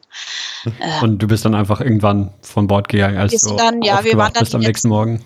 Ja, wir waren die letzten beim Frühstück dann Mhm. Ähm, so, keine Ahnung, achte, neune mussten wir dann, glaube ich, im neuen mussten wir, glaube ich, von Bord und dann standen wir da also wieder, sind also zu unserer Agentur gestapft und haben also unsere Hosen zurückgegeben und der da natürlich vorgeschwärmt von all unseren Erlebnissen. Und dann habe ich mein, ich habe dann noch eine Nacht in, in ähm, Ushuaia verbracht, also mein Zeugs in, ins Hostel. Die anderen sind alle an dem Tag noch weitergeflogen, aber auch erst am Nachmittag oder Abend. Ähm, es hieß auch, wenn man individual reist, man soll doch nicht einen Flug vor 12 Uhr buchen, weil man weiß nicht, wann man zurückkommt. Letztendlich waren wir ja einen Tag vorher zurück, aber ja, ähm, machst ja dann auch nicht. Ähm, und dann saßen wir also wirklich so einen ganzen Tag irgendwie verloren in so einem Café. Und hatten Hunger, weil äh, hast du was zu essen bestellt? Hast gedacht, so, das war jetzt alles. Wo ist mein Nachtisch? Wo ist das Buffet? Peter, warum habe ich kein Betthupfer? Also es war äh, so irgendwie so, äh, was mache ich denn hier ganz alleine? Oh Gott, ich muss mich selbst um alles kümmern. Also war eher so der Kulturschock vom, vom Luxusschiff ja, wieder zurück ja, ins Backpackerleben. Gab es auch so einen Gab es auch so einen Kulturschock irgendwie oder einfach wieder auf Festland zu sein? Also auch. Ja, doch. Also tatsächlich, dass der Boden dann schwankt, wenn du wieder an Land bist, das Gefühl hatte ich dann ja. auch schon. Also das hatte ich vorher dann auch immer mal an Land, aber da mhm. dann zurück. Äh, ich hatte es vor allem beim Schlafen. Ich hatte das Gefühl, mir fehlt das, dass mein Bett wackelt. Also dieses, dieses leichte Geschaukel. Mhm. Das, ähm, dann hatte ich auch noch so eine durchgelegene Hostelmatratze. Das hat die Sache dann auch nicht besser gemacht in der ersten Nacht. Ähm, aber ja, dieses, dieses Geschaukel hat tatsächlich gefehlt. Mhm. Ja, dann hatte Argentinien mich wieder nochmal für eine Woche. ähm, jetzt so im, im Nachhinein betrachtet, ich glaube, du, meintest ja schon, dass Südgeorgien war so das, das Highlight von, von deiner Reise. Ähm, aber natürlich ist irgendwie Antarktis ist so, so der quasi der Auslöser, der Grund, warum man das macht. Wenn jetzt jemand ähm, auch eine, eine Antarktis-Tour äh, machen will, und ich weiß natürlich, dass, dass die, die allermeisten Hörer das wahrscheinlich ähm, niemals machen werden, aber ähm, was, was davon auf gar keinen, oder wenn man so eine Tour bucht, was, worauf sollte man achten, dass das auf jeden Fall dabei ist, würdest du sagen? Ähm, wichtig ist also tatsächlich die Größe des Schiffs, also dass du wirklich mhm. mit so 200 Leuten nichts Größeres, weil dann natürlich die Landgänge verkürzt werden mhm. würden. Ähm, ich würde definitiv Südgeorgien empfehlen, frei nach dem Motto, wenn du Geld rausschmeißt, dann richtig. Mhm. Äh, ist halt auch vom Verhältnis Landtage, Seetage deutlich besser, als wenn du wirklich drei Tage Antarktis hast und vier Tage auf dem Schiff bist. Mhm. Ähm, ansonsten, was ich definitiv nicht empfehlen würde, wären die Chinese Charter, weil es gibt also wirklich chinesischen Schiffe, die da runter, also wo wirklich dann nur Chinesen drauf sind. Mhm. Ähm, so ein bisschen, sie sind, das tut mir leid, aber sie sind einfach extremst anstrengend und es geht dann halt echt auch auf Kosten der anderen, wenn die Guides halt nur damit beschäftigt sind, äh, sich um die Chinesen zu kümmern und dafür zu sorgen, dass die sich an die Regeln halten, anstelle dir zu sagen, was, äh, was es zu sehen gibt. Ähm, ja, äh, ich kann also diese Freestyle-Agentur ähm, mhm. nur empfehlen. Die haben uns super versorgt von, von Anfang bis Schluss und äh, kriegst du wirklich dann die besten Angebote mit denen, wenn du halt irgendwie zeitlich flexibel bist. Also wenn mhm. du jetzt nicht sagst, ich muss jetzt von bis, dann musst du halt nehmen, was da ist. Aber selbst da unter Umständen, wenn, wenn du es lang genug vorher weißt, ähm, lässt sich das auch einrichten. Ja, und, ja gut, das ist wahrscheinlich das, was in, in deiner Situation oder wenn man eh so als Backpacker schon zumindest in Südamerika ist, dann, dann lässt sich das einrichten. Aber das ist wahrscheinlich so für die meisten das, das größte Problem, dass man eben nicht so flexibel ist und mal in einer Woche dann plötzlich in Ushuaia sein kann, weil seine, seine äh, Antarktis-Expedition da losgeht. Ja, genau. Also man müsste, wenn dann wahrscheinlich so pokern, dass man sagt, okay, ich bin jetzt einen Monat, ich buche mir jetzt einfach einen Flug. Ich habe jetzt vier Wochen und ich bin vier Wochen da und schaue, dass ich in den vier Wochen was kriege. Also ich glaube, dann, dann hast du sehr gute Chancen. Ähm, mit der kürzeren Antarktis-Tour natürlich noch größere. Wenn du nur eine einwöchige Tour machst und hast ein Zeitfenster von zwei, drei Wochen, denke ich, kriegst es auf jeden Fall irgendwie unter. Mhm. Wenn du die halt auch rechtzeitig kontaktierst, also wenn du, wenn du weißt, du fliegst im Dezember und du machst es im September schon und nimmst da schon mal Kontakt auf, mhm. ähm, denke ich, das sind, sind die Chancen ganz gut. Aber klar, äh, wenn du da unten schon mal vor Ort bist und sozusagen innerhalb von 24 Stunden theoretisch anfliegen könntest, mhm. hast natürlich noch viel mehr Möglichkeiten. Das ist ganz klar.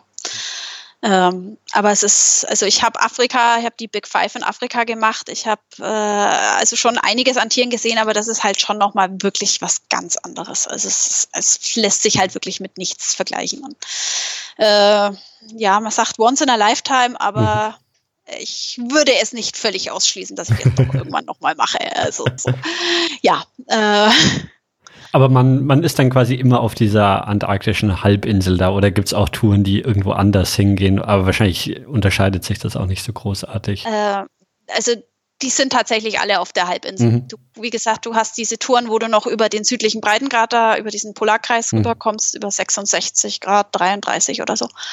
Ähm, aber je weiter du runterkommst, desto kälter wird's und desto weniger äh, Tiere sind dort. Mhm. Also, und was natürlich noch eine Option ist, äh, von der wir jetzt gar nicht gesprochen haben, es gibt auch tatsächlich die Möglichkeiten, aber die sind natürlich sehr begrenzt, dass du mit irgendeinem Forschungsschiff dort runterkommst, wo du auch teilweise dann halt da mitarbeitest oder länger dort bist und ähm, was dann halt nicht touristisch ist, sondern mhm. was dann wirklich in Richtung Forschungsreise geht. Ähm, Gibt es wohl auch die Möglichkeiten, da mitzukommen. Deutlich günstiger dann, klar aber ist auch deutlich schwerer, das auf die Reihe zu kriegen. Weiß ich jetzt auch nichts drüber. Ja. Ähm, so der Tourismus in die Antarktis äh, ist ja wahrscheinlich schon was, was irgendwie, also ich meine, ist natürlich weit entfernt von, von irgendwie einem großen Tourismusziel, aber ist ja definitiv schon was, was wahrscheinlich in den letzten Jahren so, so ein bisschen zugenommen hat. Und du, du hast ja schon so ein bisschen erwähnt, diese, diese Prävention, dass man eben versucht zu verhindern, Krankheiten oder sowas mit an seinen Schuhen zu nehmen. Ähm, Gibt es noch irgendwelche oder was sind so, so Bedenken, was, was Tourismus in der Antarktis eben auslösen kann oder worauf da geachtet werden muss, dass man da nicht irgendwie ein Ökosystem zerstört oder sowas, was eben ja, eigentlich ja nicht dafür ausgelegt ist, dass hier da irgendwelche Menschen unterwegs sind? Puh, gute Frage. Ähm, also ich denke, sie machen schon mal ganz viel äh, dadurch, dass sie eben alles so streng reglementieren, mhm. dass da eben nur so wenig Leute dort sind. Ich weiß jetzt nicht, wie es ist, ob ob es von den, ich glaube sogar, es ist von den Schiffen her auch begrenzt, wie viele Schiffe tatsächlich dort runterfahren dürfen oder wie oft. Aber da bin ich mir jetzt ehrlich gesagt nicht ganz sicher. Ähm, ist, denke ich, auf jeden Fall was, äh, was beachtet werden muss, dass da nicht zu viele Schiffe runterfahren. Äh, wir haben aber tatsächlich nie irgendwo ein anderes Schiff gesehen, außer eben das eine Mal, was uns da mit Essen versorgt hat. Ähm, also es, es ist natürlich auch riesig. Also die haben die sind ja auch abgestimmt. Also die fahren dann auch unterschiedliche Ziele an und die werden mit Sicherheit auch von, von oben äh, dirigiert, wo sie hinfahren dürfen, dass eben nicht zu viele aufeinander prallen. Hm. Also ähm, ich habe nicht das Gefühl, dass es im Moment wirklich äh, der Natur da unten schadet. Äh, klar, es, es, äh, man sollte sich zweimal überlegen und von daher dies, das Ganze nochmal zu machen, äh, aus diesem Aspekt vielleicht auch nicht unbedingt die beste Idee. Ähm, aber sie, also ja, es ist, man darf ja auch nichts an Land nehmen, also es gibt da hm. auch nicht irgendwie den Müll am Strand oder ähnliches. Ähm, sie achten da schon sehr mhm. drauf. Mhm. Und äh, das ist, denke ich, auch sehr gut. Ja, ja denke ich auch. Okay, ähm, gibt es noch irgendwelche, irgendwelche letzten Sachen, die wir, die wir vergessen haben zu erwähnen? Oder ähm, haben wir so im Groben und Ganzen alles umrissen, worüber wir sprechen wollten? Ich glaube, Antarktis haben wir jetzt definitiv alles durch. Ja. Für knapp, knapp, zwei Stunden gesprochen über ja. ein, ein Gebiet, was eigentlich nur Schnee und Steine sind und noch nicht mal ein Land ist. Ja, tatsächlich, ja. Ja, hätte jetzt da noch El Calafate, aber ich glaube, es reicht jetzt tatsächlich. Ja. Genau, wir, wir können ja gerne nochmal irgendwie, ich meine, du, du hast ja schon erzählt, du warst, du warst viel, viel unterwegs, nicht nur in, in Argentinien, sondern eben auch sonst auf der Welt, ähm, obwohl es nur eine, eine halbe oder dreiviertel Weltreise für dich jetzt geworden ist aufgrund der Pandemie, aber ähm, da können wir ja vielleicht nochmal über die ein oder andere ähm, Reise sprechen. Ja, von mir aus immer. Na, alles klar. Gut, dann ähm, ganz vielen Dank, dass du, dass du dir Zeit genommen hast, ähm, uns davon zu erzählen. Ähm, ich, ja, wirklich, ich, ich dachte, Antarktis wäre, mein, mein geheimes Ziel ist es ja, über jedes Land der, der Erde eine Episode zu haben. Und ähm, Antarktis war was, was ich überhaupt nicht auf dem Schirm hatte, weil es eben, wie gesagt, ja auch eigentlich kein Land ist, aber trotzdem ein Kontinent. Und deswegen freue ich mich umso mehr, dass wir jetzt diese Episode gemacht haben. Und ja auch ganz lustig, dass wir es jetzt quasi zum einjährigen Jahrestag deiner Reise ähm, aufgenommen ja. haben. ähm. Ja, danke auch. Und ähm, schön, dass ich die Antarktis beitragen durfte, weil ähm, ja, man sollte sie nicht vergessen auf dieser Erde. Genau. Ähm, ja, dann sage ich Tschüss und bis zum nächsten Mal.